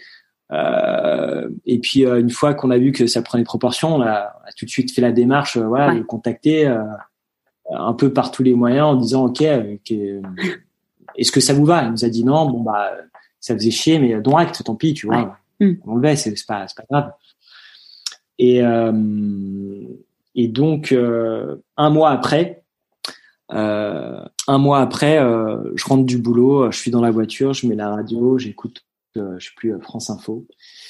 Et là, j'entends euh, une interview de du, du putain, je sais plus comment il s'appelle, du, du réalisateur des Bronzés, un réalisateur hyper français, hyper connu, j'ai plus son nom en tête. Et le journaliste le reçoit en lui disant bonjour, écoutez, bienvenue, vous sortez votre nouveau livre. Ouais, ouais, ouais. Vous recevez votre nouveau livre, enfin vous faites, vous sortez un nouveau livre, pardon. Euh, mais avant d'en parler, euh, je voudrais vous poser la question euh, si je vous dis je vote blanc, ça vous fait penser à quoi? Là, je suis dans ma je me dis putain, c'est pas vrai. Le journaliste va en reparler au réalisateur du film est bronzé parce que c'était la réplique de Michel Blanc, tu vois. Et là, en fait, je m'aperçois que bah, le réalisateur, il connaît l'histoire par cœur. Il a toutes les infos de tout ce qui s'est passé en off, etc., des contacts et tout.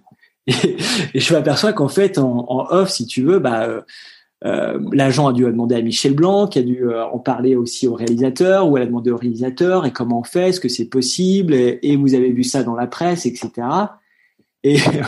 Et, en fait, lui il se marre un peu en disant bon bah voilà c'est des petits jeunes qui ont fait une marque de t-shirt ils ont mis la tête de Michel Blanc bon ça les a fait rire mais effectivement euh, ils auraient dû demander l'autorisation et euh, du coup ils l'ont pas fait, ils ont retiré le t-shirt, etc. Enfin, et moi je suis là dans ma voiture en train d'être. On est en train de parler de moi quoi.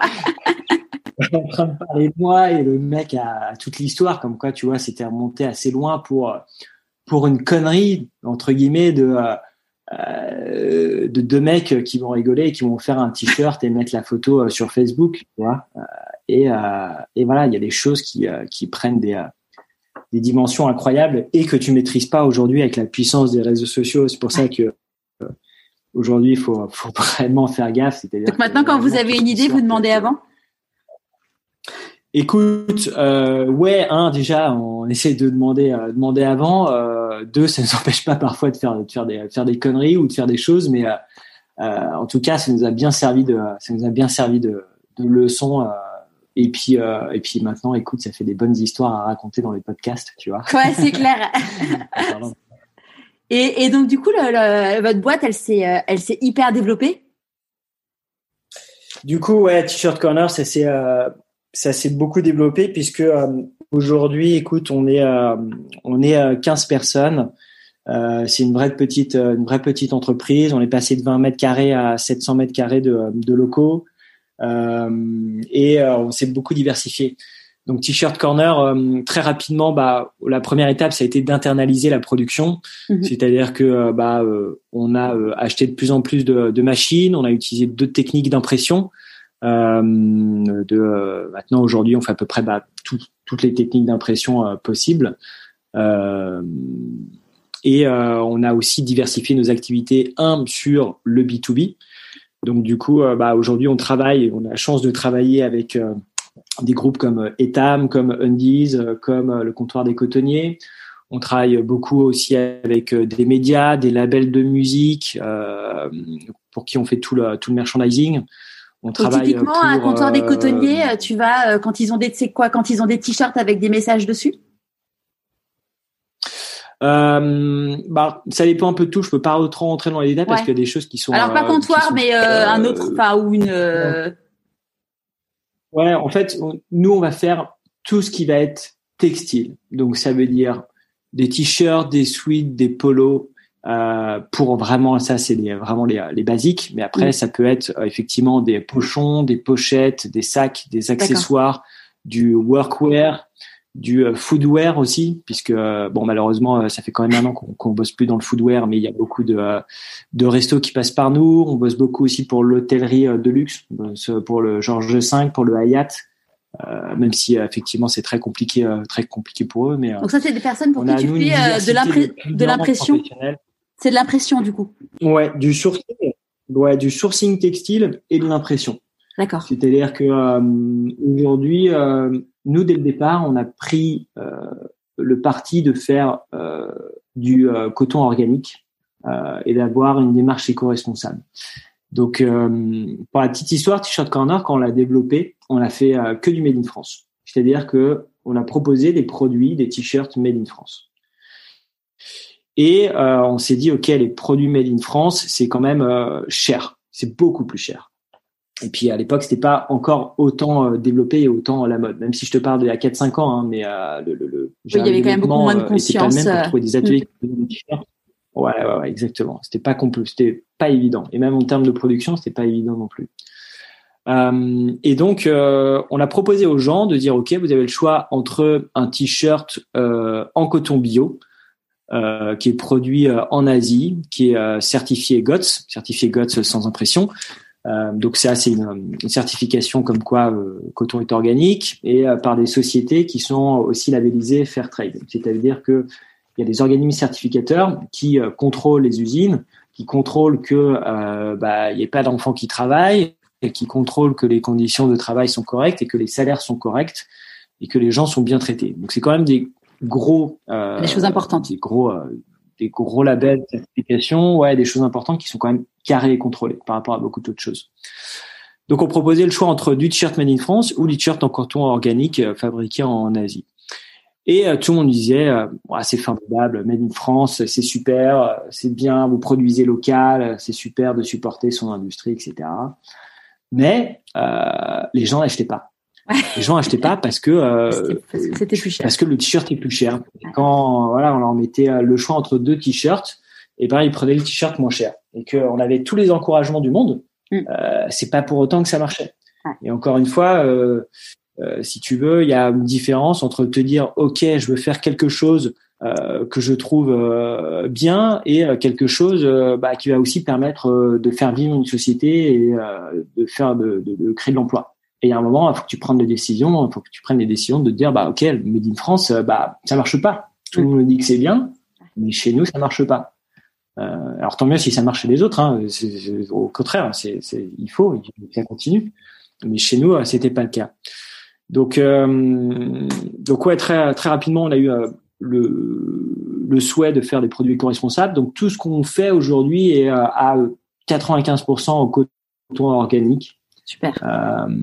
et c'est d'ailleurs nos, nos, prochains projets, c'est de d'avoir vraiment une démarche éco-responsable encore plus poussée avec un atelier d'impression textile qui proposera uniquement des textiles faits en France ou au Portugal ou en coton bio et certifié.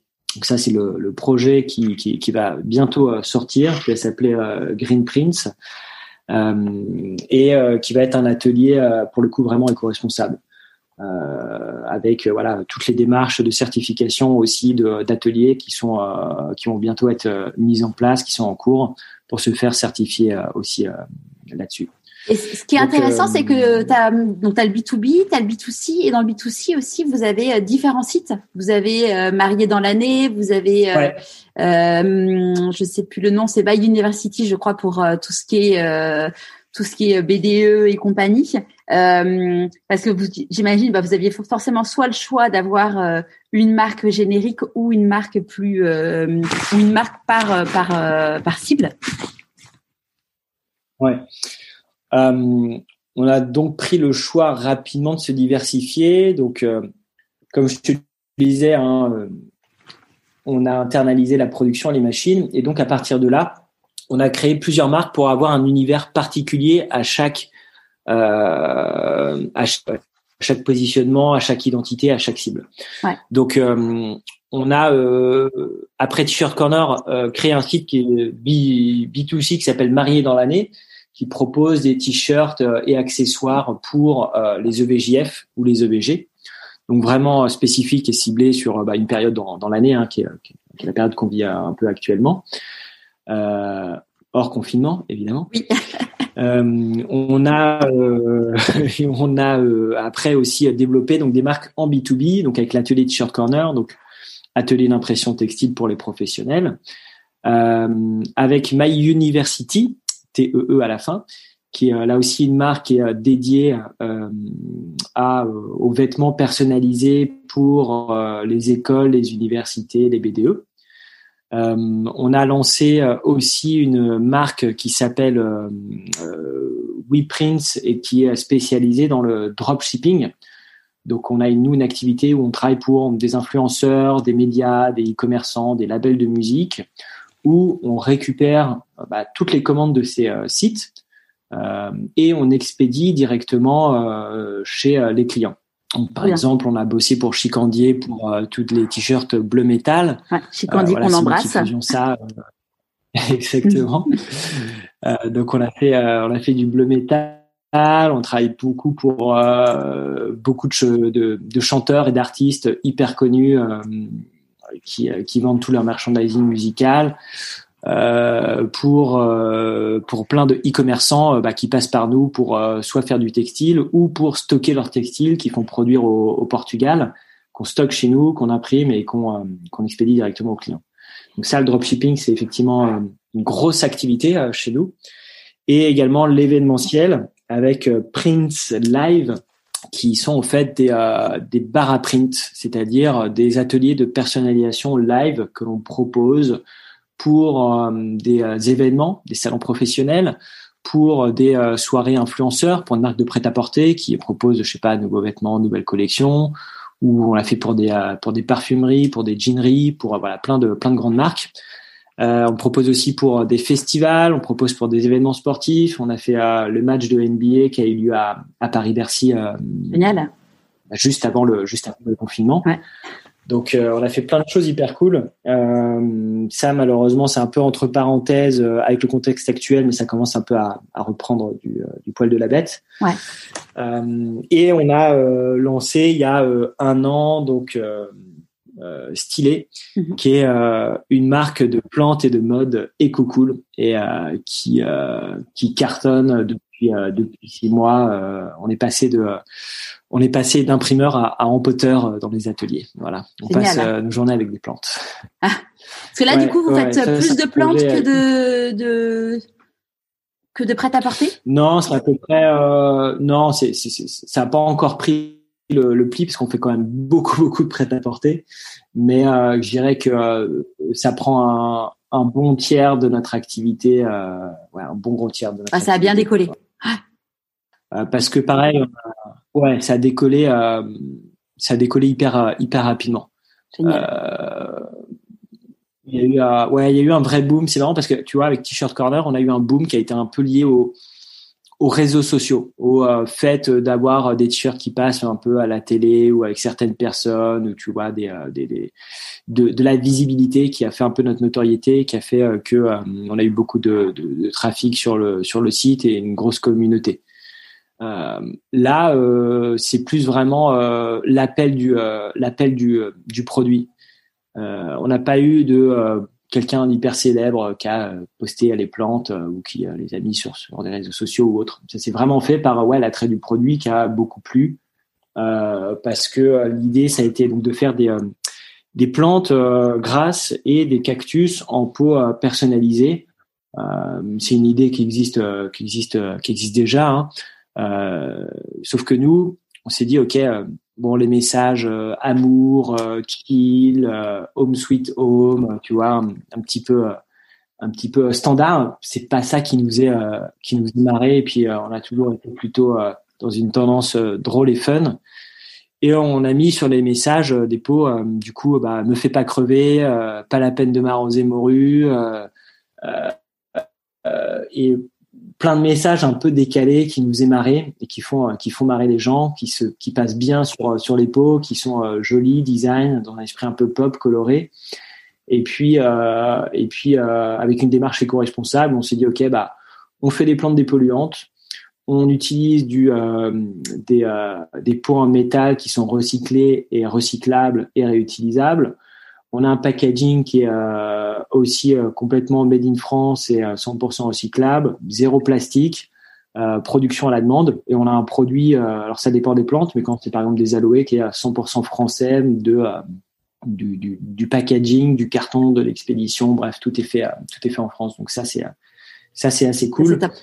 Et euh, ouais, on en est on en est très fier et, et, ça se développe bien. On a aussi une gamme textile, pareil en coton en coton organique. Et puis, euh, bah, on se développe en boutique. Aujourd'hui, on a à peu près 200 boutiques en France. On commence à se développer en Europe. Donc, c'est des boutiques du coup qui, euh, c'est des boutiques qui vous euh, qui vous revendent? C'est euh, boutique. Donc, on a un réseau retail et également euh, beaucoup de ventes web sur notre site. Donc, c'est c'est partagé entre ces deux ces deux canaux. Ouais, Super. Et puis, on a aussi beaucoup de demandes en B 2 B. Pareil de de, de, alors je vais pas les, les, les nommer, de, mais de sociétés euh, dans la cosmétique qui nous disent, bah, ok, bah, pour nos travailleurs, on voudrait euh, des plantes personnalisées avec notre logo, notre petit message. Ça s'est beaucoup fait euh, cette année en plus. Je pense que pour vous, c'est clair qu'il y a eu un bon time to market parce que euh, bah, les gens n'ont jamais passé autant de temps chez eux. Et hum, moi, je sais que mon, mon, mari, il avait offert ça euh, à, tous ses salariés. Alors, à l'époque, il n'avait pas fait avec vous, mais ce sera peut-être les prochaines plantes. Euh, il avait offert, en effet, avec un petit message personnalisé pour chacun de ses salariés et les gens étaient hyper heureux. Enfin, c'est c'est la petite attention qui touche beaucoup, quoi. Bah, exactement c'est que comme tu le dis, hein, time to market était bon parce que, euh, euh, enfin bon, oui et non dans, dans notre business, mais en tout cas sur les plantes, les gens étaient chez eux, donc ça permettait d'avoir effectivement une petite attention euh, euh de leur euh, de leur employeur, euh, petite ou grosse structure, mais voilà, sachant que les gens se voyaient pas, ils avaient une petite plante sympa avec un petit message sympa à côté de l'ordinateur pour bosser. Euh, à la maison ou au bureau. Donc, euh, ouais, c'est vrai, vrai que c'était, euh, c'était assez sympa et ça, ça a bien marché. Ouais, C'est assez chouette. après, ouais, sur le, sur le time to market, effectivement, nous, cette année, ça a été quand même hyper compliqué parce que euh, on a des activités euh, qui étaient à, à, à zéro quoi. Euh, l'événementiel, nous on a une grosse activité dans l'événementiel, il y a rien eu, zéro.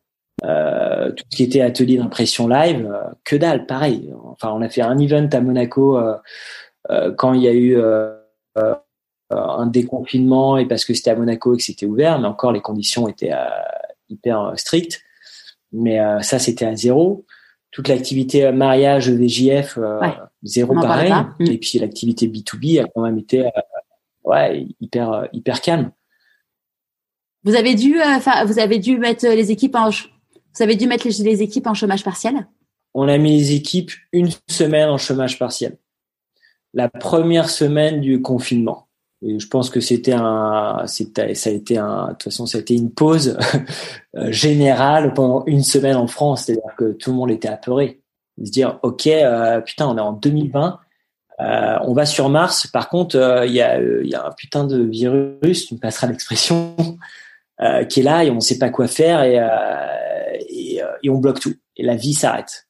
Et, euh, tu te dis, ok, la vie s'arrête, mais tu sais pas pour combien de temps.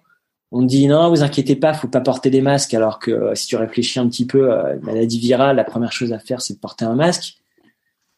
Euh, enfin ouais, donc euh, bref, première semaine et nous tout s'arrête. Plus de vente web. Ah bah ouais, ouais, ouais. Les dossiers en cours, bah, on stocke tout, on ferme, on rentre chez nous, on voit ça plus tard. Et là, on fait pas zéro de chiffre d'affaires, mais pas loin pendant une semaine, quoi. Et là, on se dit, euh, ok, il y a 15 employés. Euh, si ça dure un mois, euh, c'est terminé, quoi. On, met la clé sous la porte. Hein, c'est pas...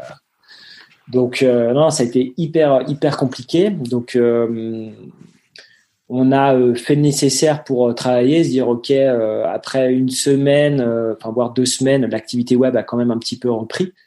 Euh, donc on a remis les équipes et puis euh,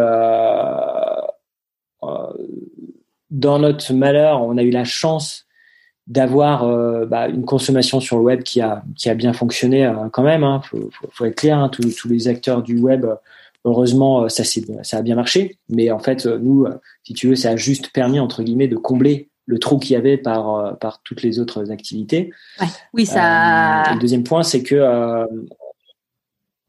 ça, ça a rempli un vase vide d'un autre, d'un autre côté.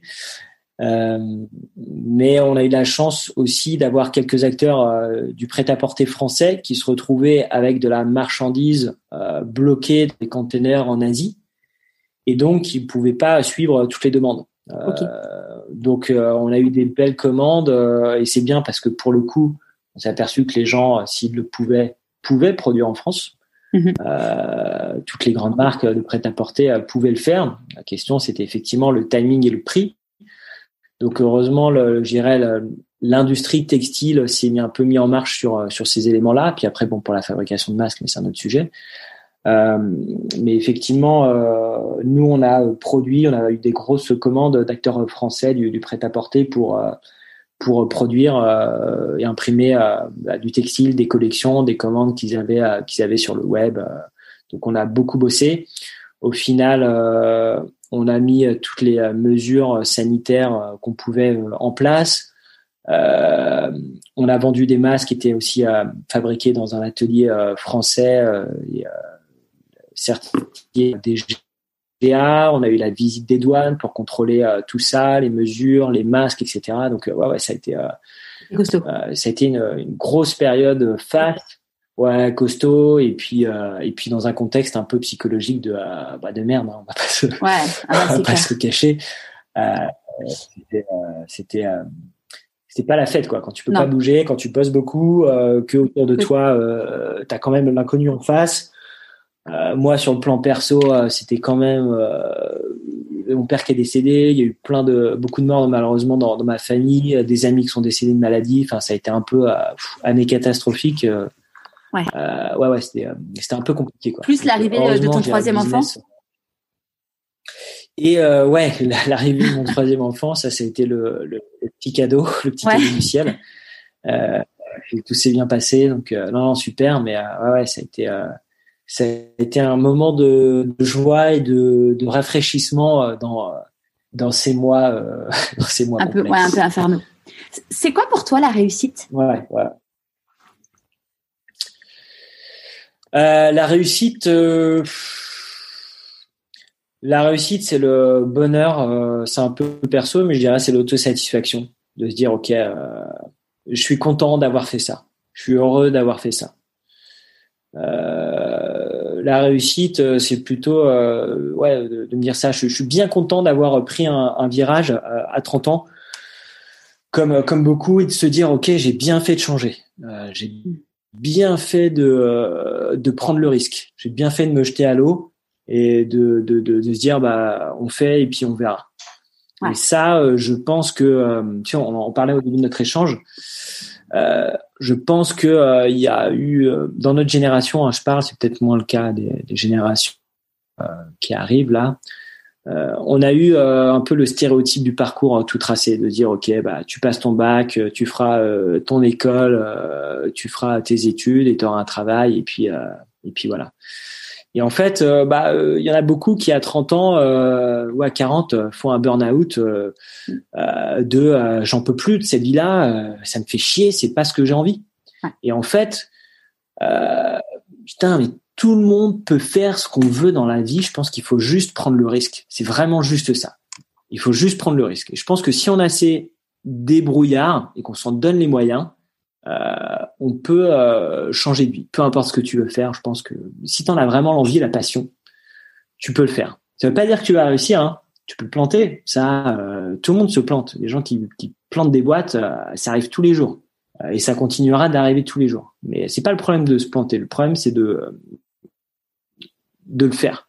Après, ça marche, ça marche pas, bah, ça marche ah, pas, tu feras autre chose et, euh, et, ça marchera après. Ça faut, c'est, ouais, c'est d'être euh, passif sur euh, sur ce qu'on a envie de faire, sur sa capacité. Puis aussi de s'en rendre compte, c'est pas forcément évident. Sais, parfois tu es un peu dans un train-train, dans un rythme qui fait que tu tu calcules pas trop ce qui ce qui arrive autour de toi et, et ta vie. C'est quand un peu tu prends du recul. C'est quand on parlait effectivement d'éléments déclencheurs. De, ok, bah tu tombes malade, euh, tu te fais virer de ton taf ou tu fais un burn-out, tu vois, de se dire ok euh, où j'en suis. Est-ce que euh, est-ce que c'est ça qui me plaît? Est-ce que j'ai envie de le faire? Est-ce que je suis bon là-dedans? Est-ce que je suis bon dans ce que je fais? Tu vois, c'est une question importante de dire ok, je fais un truc, mais est-ce que je suis vraiment bon là-dedans? Est-ce que c'est est-ce que c'est fait pour moi? Après, je pense que ça le fait d'être bon et le fait que ça soit fait, que ce que tu aimes, parce que tu peux être bon. Souvent, d'ailleurs, euh, tu restes dans une zone de ce qu'on appelle la zone d'excellence, où tu es excellent dans, dans, le truc, mais en fait, t'aimes pas ce que tu fais. Donc, euh, il manque ce petit supplément d'âme qui fait que tu vas vraiment être à ta place. Ouais, complètement, complètement. Il y a, a une expression, il y a un mot en, africain, je sais plus quelle, langue, mais qui, dit euh, né pour ça. Ça se dit nankama, nankama, ça veut dire né pour ça. C'est-à-dire que euh, chacun est né pour quelque chose, mais euh, la difficulté c'est de le trouver. Et, et c'est ça le c'est ça le plus difficile. De se dire ok bah parfois il faut il faut se lancer, il faut prendre le risque. Tu vois, j'ai j'ai j'ai eu 10 ans, j'avais un salaire confortable, euh, j'avais pas de besoin de me risquer, mais euh, ouais, j'ai pas envie de continuer à faire à faire ça et j'ai pris le risque en me disant ok bah 30 ans euh, un loyer impayé euh, un bébé euh, une femme ok bah chômage je lance une marque de t-shirt et c'est drôle, c'est drôle en fait que parce que, hum, enfin drôle, je sais pas si c'est le mot, mais en fait suite aux, toutes les interviews que j'ai menées là pendant plus d'un an avec les podcasts, c'est vraiment un truc pour moi qui était vraiment obscur le, le fait d'avoir bah, le nez pour ça, la mission de vie. Et euh, au fil des interviews, c'est un truc qui est devenu bah, une évidence en fait pour moi. Et, euh, et c'est pour ça d'ailleurs, euh, du coup, je me suis dit mais je discutais avec plein de gens sur sur les réseaux sociaux qui me disaient mais moi j'aimerais bien savoir ce qu'elle me raconte ma petite voix et tout. Et donc je me suis dit ok, je vais créer un programme pour permettre aux gens en fait de, de découvrir pourquoi ils sont faits. Et là j'ai la première promo en fait qui est la qui est la promo de lancement et qui est en train de d'avancer euh, d'avancer sur le cheminement. Et c'est magique de voir les gens qui commencent à s'ouvrir à découvrir bah, ce pourquoi ils sont faits. Et euh, bon là il y a des gens qui continuent à s'inscrire mais je vais refaire un lancement euh, officiel officiel quand j'aurai les premiers euh, les premiers témoignages euh, retour client mais c'est vrai que c'est c'est assez magique en fait quand tu comprends ça et que tu vois que ça marche c'est c'est fou. Ouais ouais ouais eh, écoute, euh, tu sais, euh, le plus dur, euh, le plus dur, c'est le, bon, c'est sûr de le, trouver, mais aussi, effectivement, comme on disait, hein, de, de prendre les risques, de sortir un peu de sa zone de confort, et puis aussi d'avoir un peu le travail de, d'introspection, tu vois, d'analyse, de, de, se dire où est-ce que j'en suis, où est-ce que j'ai envie d'y aller, et, est-ce que j'ai envie de me donner les, les moyens d'y, arriver aussi, ce qui est pas, ce qui est pas forcément évident enfin, ce qui, est loin d'être évident, quoi. tout, simplement. Comment comment tu célèbres tes victoires? Écoute, je célèbre pas trop. Je suis un, je suis un éternel insatisfait. Euh, je suis un éternel insatisfait. Je, je, ça va être très relou de bosser avec euh, avec moi. Je, je, je, le sais en plus, mais je suis jamais, tu sais, euh, euh complètement. Euh, je célèbre jamais, tu vois, quand on a un gros dossier, un gros truc. Et c'est vrai que parfois nos équipes nous, le reprochent, tu vois, de même Nicolas, tu vois, de de pas assez célébrer, fêter un événement, tu vois, de un gros contrat, un truc comme ça je vais plutôt le, le, dire ok c'est cool bon maintenant euh, ok euh, next comment on met en place comment on fait comment on s'organise euh, ouais je prends pas trop le temps de, de fêter de, de célébrer je suis pas euh, je suis pas trop dans le je fête pas trop ouais non D'ailleurs, euh, j'ai posé du coup euh, la question à Nicolas de lui demander s'il avait un, un aveu qu'il ne t'avait jamais fait. Est-ce que tu as une idée de ce que ça pourrait un aveu qui m'a jamais fait. Euh, euh, putain, c'est une bonne question ça. euh, non, je sais pas du tout. Alors, ça a été un cri du cœur. Chantilly, c'est loin.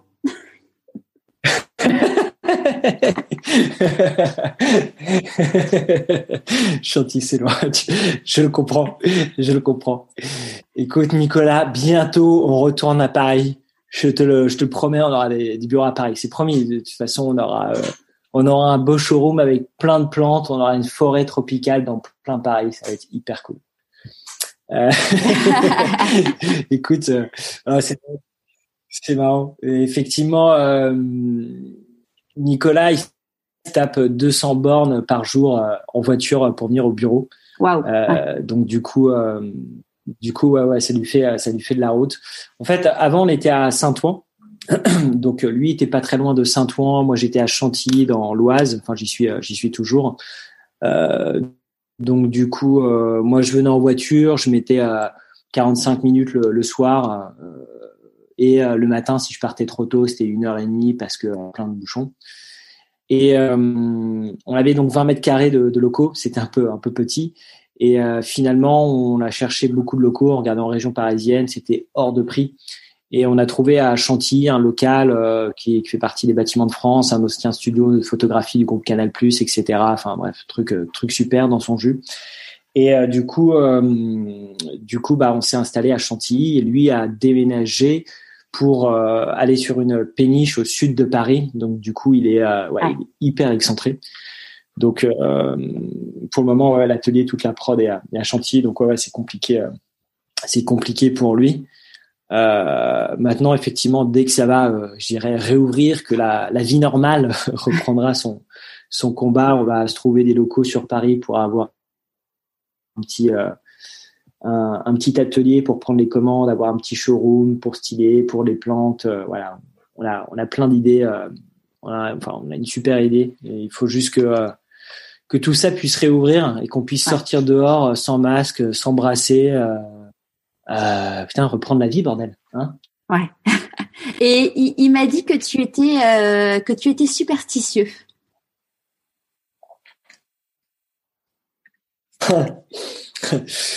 euh, ouais. Attends, tu, plus je vieillis, plus je deviens superstitieux. C'est horrible. Euh, parfois, je, je, je, parfois, je réfléchis et je me dis que je suis vraiment un gros débile. Pourquoi? Euh, Mais ouais, ouais, j'ai, euh, je crois, je pense que c'est aussi euh, euh, bah, tu sais, on a, il y a des choses. Je suis persuadé qu'elles portent malheur. alors, par, tu sais, par, par exemple, dans un atelier, on avait un, on avait un, un masque qui appartenait à, à Clément, qui était, qui était avec nous, qui avait son, son atelier. Euh, on avait un masque euh, qui venait de je sais plus quel quel pays, tu vois, pas un masque africain, mm. mais un masque peut-être qui qui venait de Bali ou autre. Et j'étais persuadé que ce masque, il portait la poisse, il avait l'œil sur nous et que euh, il nous arrivait plein de merde, quoi. Et le jour où il est parti, ce masque, eh ben, euh, l'embellit. Des bonnes moi, j'y crois. Hein. Non, mais moi, j'y, mais moi, j'y crois. Hein. Enfin, je sais qu'il y a plein de gens qui n'y croient pas, mais moi, je, je partage ça avec toi.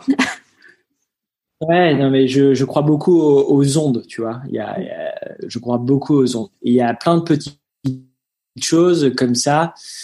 Euh, c'est pareil, on a plein de lucky cats, tu sais les euh, les chats, euh, les chats, les chats japonais, Oui. tu sais qui Comme dans la pub à Isti. qui font le signe de la main là. Autre.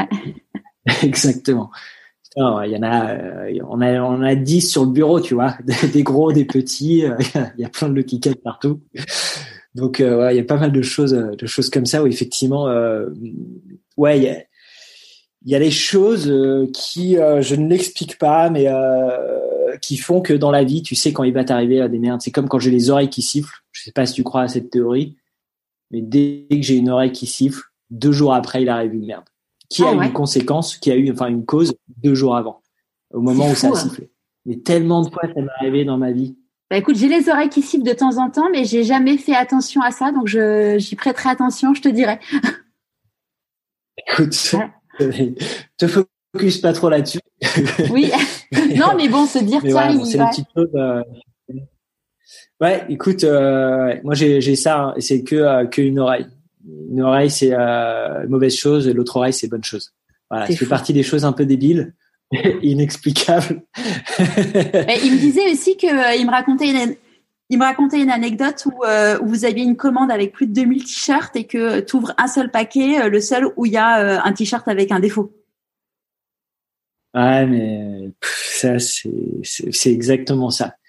Euh, et en plus, les équipes le savent. euh, Ils ont ils ont ils ont pas de chance. Mais euh, quand je vais arriver sur une prod pour checker, tu vois, je m'aide souvent un peu tout le temps dans, les ateliers, regarder les prods, regarder ce qui est fait, contrôler, checker, discuter, prendre les infos. À chaque fois que je mets la main dans un truc, c'est là où il y a un problème. Bah, tiens, bah ça, il y a un pro- problème de qualité. Tiens, bah ça, ok, il y il y a un petit défaut là-dessus ou il y a un machin. Alors que la prod, elle est bonne. Hein. Il y a, je sais pas, 200 pièces où tu vois, il y a 10 prods qui ont été faites. Il y a 2000 pièces qui ont été faites dans la journée. Euh, putain, je vais ouvrir un truc où je vais prendre le truc qui est pas bon, tu vois. Ou le truc où il y a, euh, enfin, pas forcément bon, mais où il y a un souci, quoi, quelconque. Ouais, ça aussi, c'est hum, une spécialité ce qui, est, assez désagréable pour moi et les équipes, parce que forcément, euh, je leur dis que ça va pas et qu'il va falloir tout contrôler. Mais, mais c'est vrai que putain, j'ai le don pour tomber sur les trucs qui, qui bug. Comme Nicolas, tu vois, parfois il a des commandes un peu, euh, un peu euh, perso de tiens, il y a euh, un ami qui veut un t-shirt pour son anniversaire, tiens, il y a ma mère qui voudrait un petit truc. Et ben, tu peux être sûr qu'à chaque fois, il y a tout le temps une petite couille un, un souci. Bah tiens, on n'a pas été livré. euh, tiens, ça a été, euh, on l'a envoyé par la poste. La poste a perdu le colis. euh, tiens, ça devait être imprimé en S, ça a été imprimé en S. Tiens, enfin, tu sais des petites choses, mais il y a tout le temps un truc. Pareil, on, on se dit à chaque fois, on sait pas comment c'est possible, mais il y a tout le temps un truc. Et on prévient les équipes. Hein. On dit attention, faut pas que ça merde. Vous savez bien qu'il y a un chat noir sur ce truc-là. Et ben, tu peux être sûr qu'il arrive un truc. Limite, il faudrait Voilà, pas le dire c'est quoi. partie des aléas de la vie. Eh ben peut-être que- que- peut-être qu'il faudrait pas le dire, tu vois. Je sais pas. Il faudrait exor- exorciser ça. Il faudrait acheter un Lucky Cat en plus pour le mettre sur le C'est bureau. ça. peut-être- Je lui ai demandé euh, s'il avait un message à te faire passer. À ton avis, ça peut être quoi? Ah, putain. Euh, bah, de revenir, euh, de revenir sur Paris. Non. Euh, euh, putain, je, je sais pas, de, de, de faire plus la fête? Dépense pas tout l'argent en pub Facebook.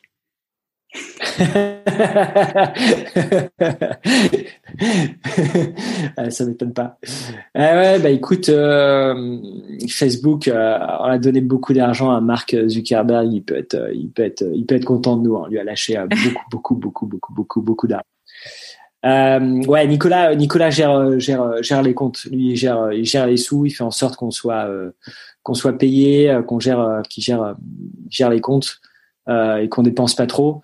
Et puis, euh, bah moi, comme je gère effectivement euh, plus euh, le marketing et la com, bah euh, tu as compris, hein, c'est là où on dépense des sous, quoi. Donc, donc euh, effectivement, euh, on essaye de, on essaye de se calmer, euh, se calmer là-dessus. Effectivement, on essaye justement aussi un peu de changer nos nos modèles économiques euh, sur la pub, euh, le SEA, le SEO, euh, qui euh, aujourd'hui il y a des modèles qui deviennent un peu un peu un peu dépassés. Je pense que euh, à l'époque, tu pouvais faire de la pub sur les réseaux sociaux avec euh, une grosse rentabilité. C'est comme Mhm. ça que beaucoup de- de- d'entreprises et de sites ont, euh, ont bien fonctionné.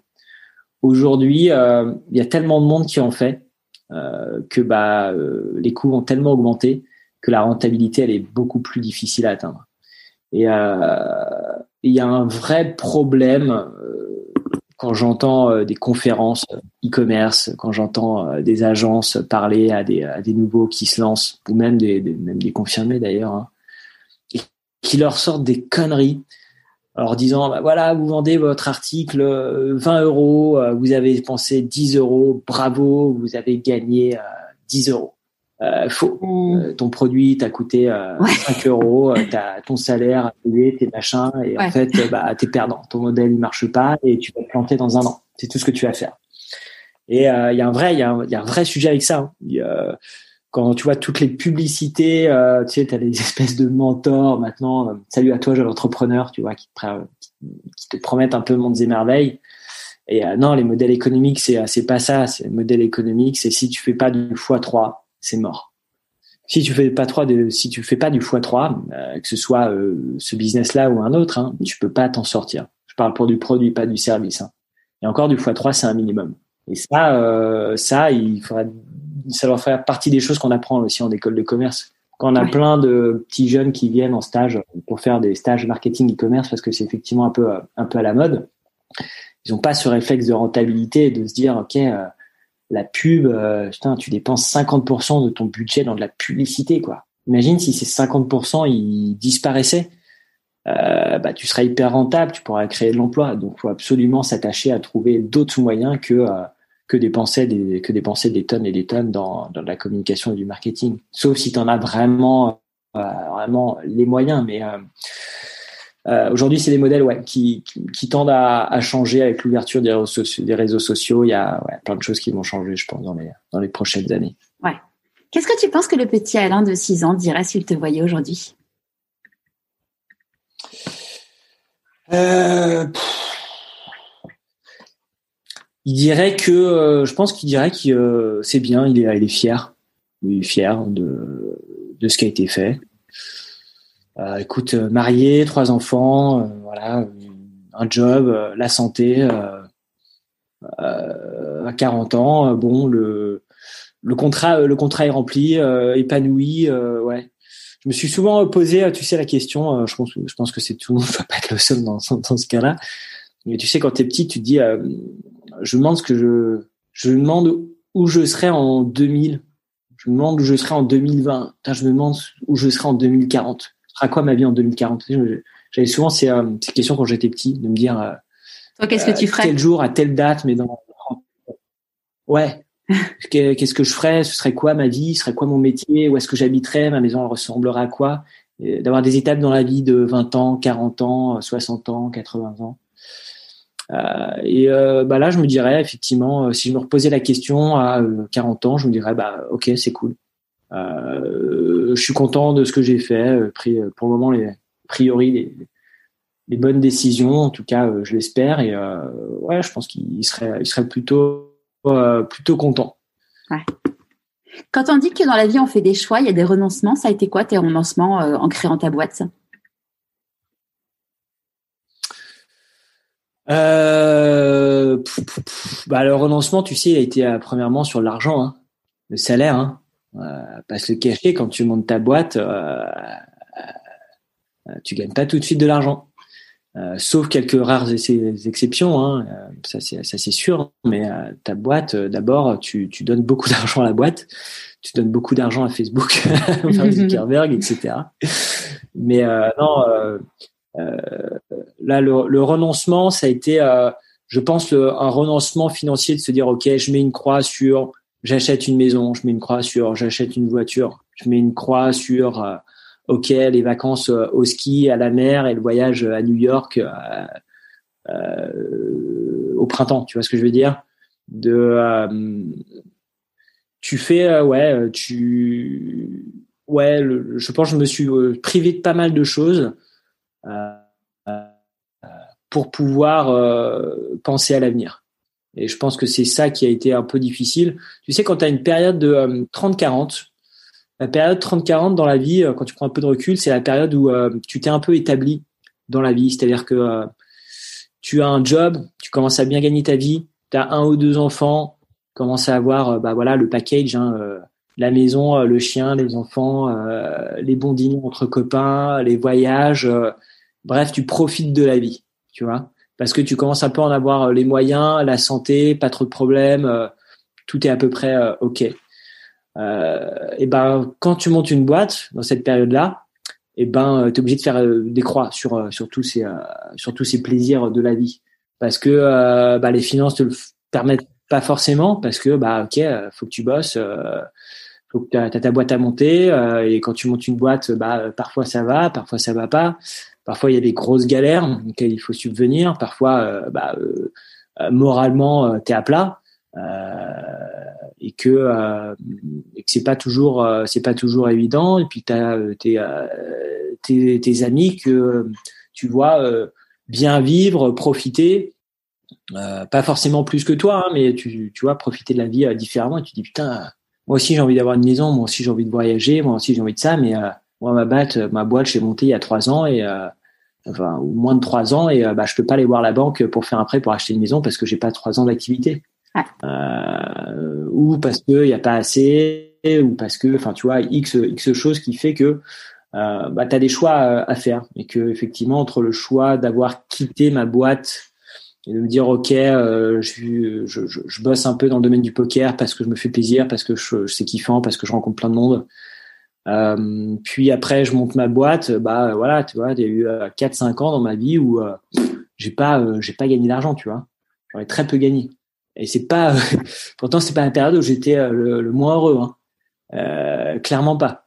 Mais mais effectivement tu bah voilà tu mets des croix sur sur sur d'autres choses. Voilà. C'est quoi la plus grande difficulté que tu as eu à gérer dans ton entreprise? Plus grande difficulté. Euh... Bah, écoute, je pense qu'un jour, c'était une grosse difficulté euh, financière de trésorerie. Euh, on n'a jamais eu de problème euh, humain. On n'a jamais eu de, gros soucis sur, sur tous les autres aspects sociaux, environnementaux, production, développement ou autre. Mais ouais, vrai souci financier d'un moment où bah, tu es dans une période creuse, tu fais un mauvais mois, et puis en fait, bah, en grandissant, ton besoin en fonds de trésorerie, il évolue. Et là, tu te retrouves avec bah, tous les comptes dans le rouge. tu sais que dans trois mois, ça va être hyper bien, que tu vas avoir plein de business qui rentrent mais il va falloir passer les trois mois. Sauf que tu es déjà euh, au taquet euh, des découverts, euh, tu n'as plus de sous, tu as des factures qui arrivent, et là, tu as les banques qui t'appellent et qui disent, oui, bonjour monsieur, bah écoutez, il va falloir mettre des sous là. vous en avez pas, ok, comment faire? Quand est-ce que vous en aurez? Dans trois mois? Ah, ouais, mais trois mois, ça va être long, monsieur, comment on va faire? Et c'est là où, ouais, ouais, là, ça a été des mois durs, pas, pas du tout évident psychologiquement pour Nicolas et moi parce que c'est là que tu te dis ok euh, quand tu es au bord d'une barque euh, enfin d'un bateau que tout va bien c'est cool quand tu es dans le creux de la vague et que tout le monde te, lâche quand je te, te lâche c'est tes, partenaires hein, financiers et autres euh, ouais, là c'est compliqué parce que tu te dis ok, tu es le seul à bord du navire et la différence entre un employé et effectivement un chef d'entreprise, c'est que euh, bah, si tu te plantes euh, bah, euh, et que tu plantes des grosses sommes et que tu as la responsabilité, eh ben et eh ben tu risques d'être endetté pendant un sacré moment et que bah ta maison tu peux faire peut-être une croix dessus, peut-être falloir vendre la bagnole, il va peut-être falloir, enfin tu vois, c'est des décisions aussi de, de la vie qui sont pas qui sont pas évidentes. Donc euh, ouais, ça c'était une grosse grosse difficulté qui heureusement c'est très bien euh, c'est très bien passé, qui a été plus courte que, que, que, ce qu'on pensait, mais qui nous a donné aussi ouais une petite une petite leçon de vie euh, et aussi une leçon d'entrepreneur. C'est effectivement euh, pas mettre ses œufs dans le même dans le même panier, euh, effectivement de penser aux besoins de fonds en roulement, de de, de se développer avec toujours une capacité de de euh, de, de cash flow et de besoins en trésorerie qui permettent de euh, de subvenir euh, aux besoins quoi. Mais ouais ouais ça ça n'a pas été ça a pas été évident c'est quoi tes, tes plus grandes peurs? Mes plus grandes peurs écoute bah la santé hein, je pense que avec avec l'année qui vient de se passer ouais c'est la santé. Franchement le reste Le reste, c'est secondaire. Franchement, euh, que ça se passe bien ou que ça se passe pas bien, bah écoute, ça se passe pas bien, c'est pas grave parce que euh, le jour où il t'arrive des merdes de santé que tu euh, que tu peux pas gérer, euh, ouais, là t'as une vraie là t'as une vraie remise en question. Là, c'est des vrais c'est des vrais problèmes. Les autres, bon, c'est financier.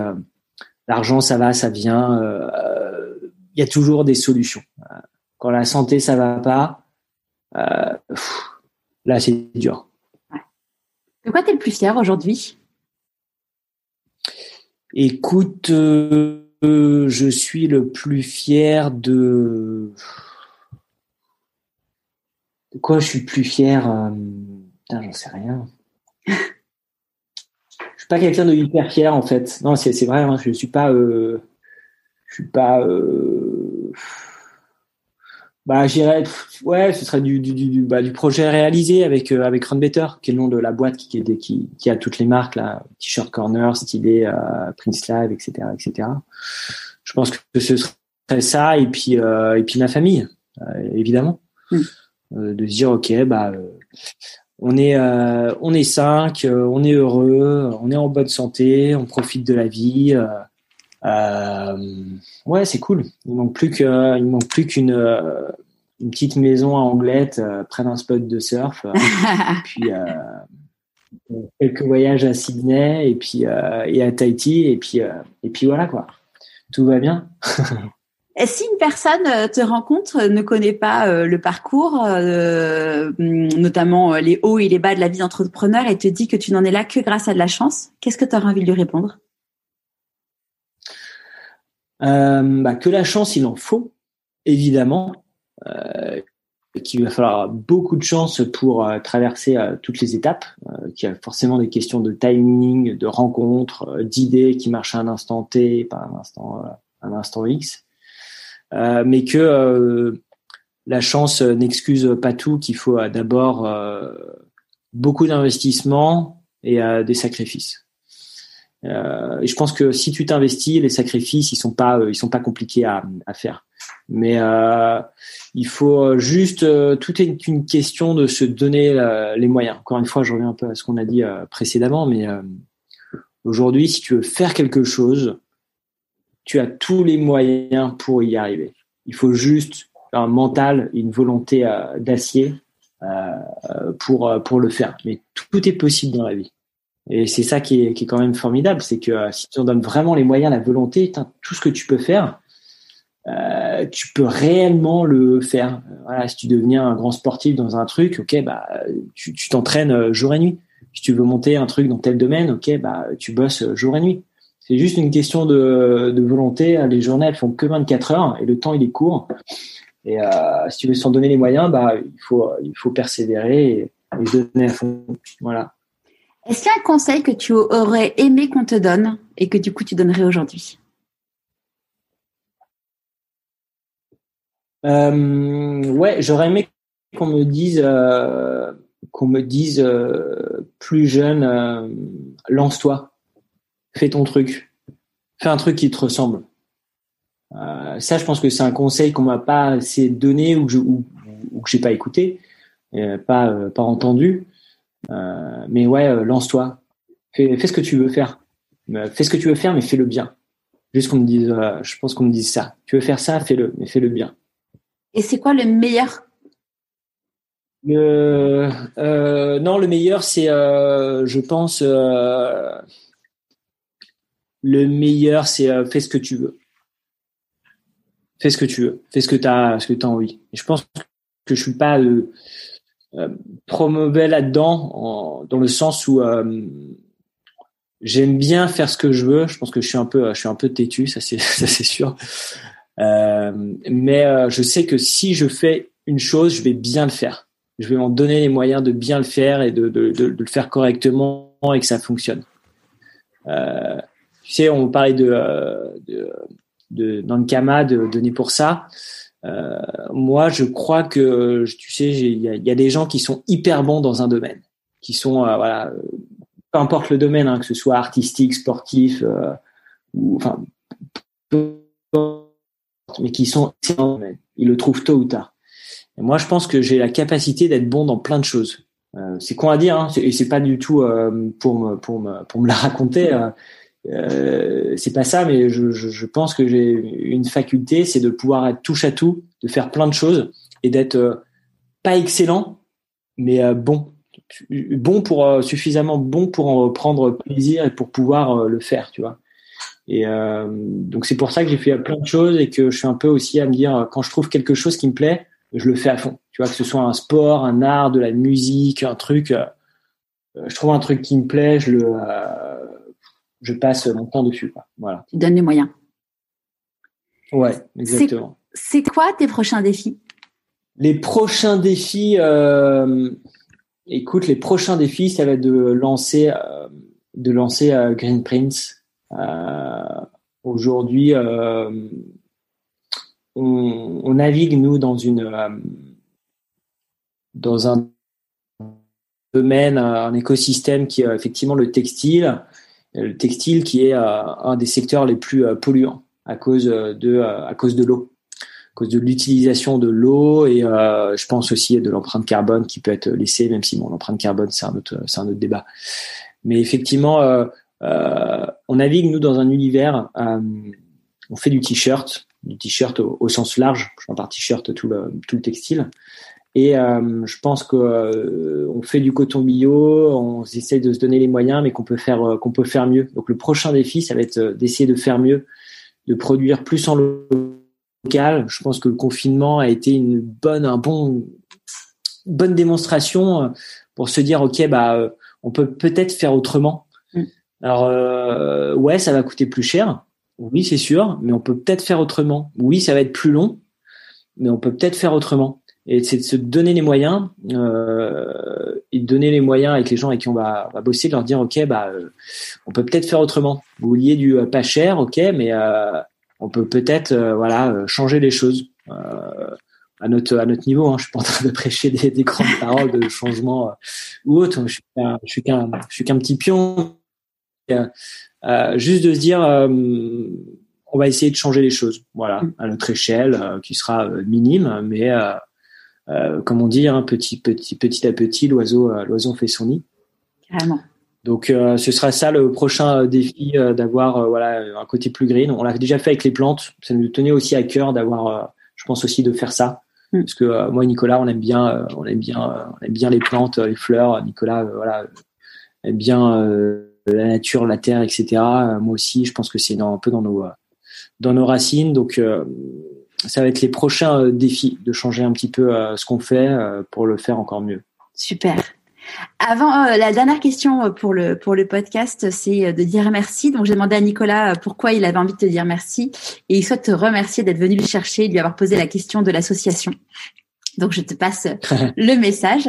Et toi, à qui as-tu envie de dire merci et pourquoi avant qu'on se quitte bah, écoute, euh, je vais dire merci aussi à Nicolas, hein, parce que sans lui, euh, l'aventure n'aurait pas été possible.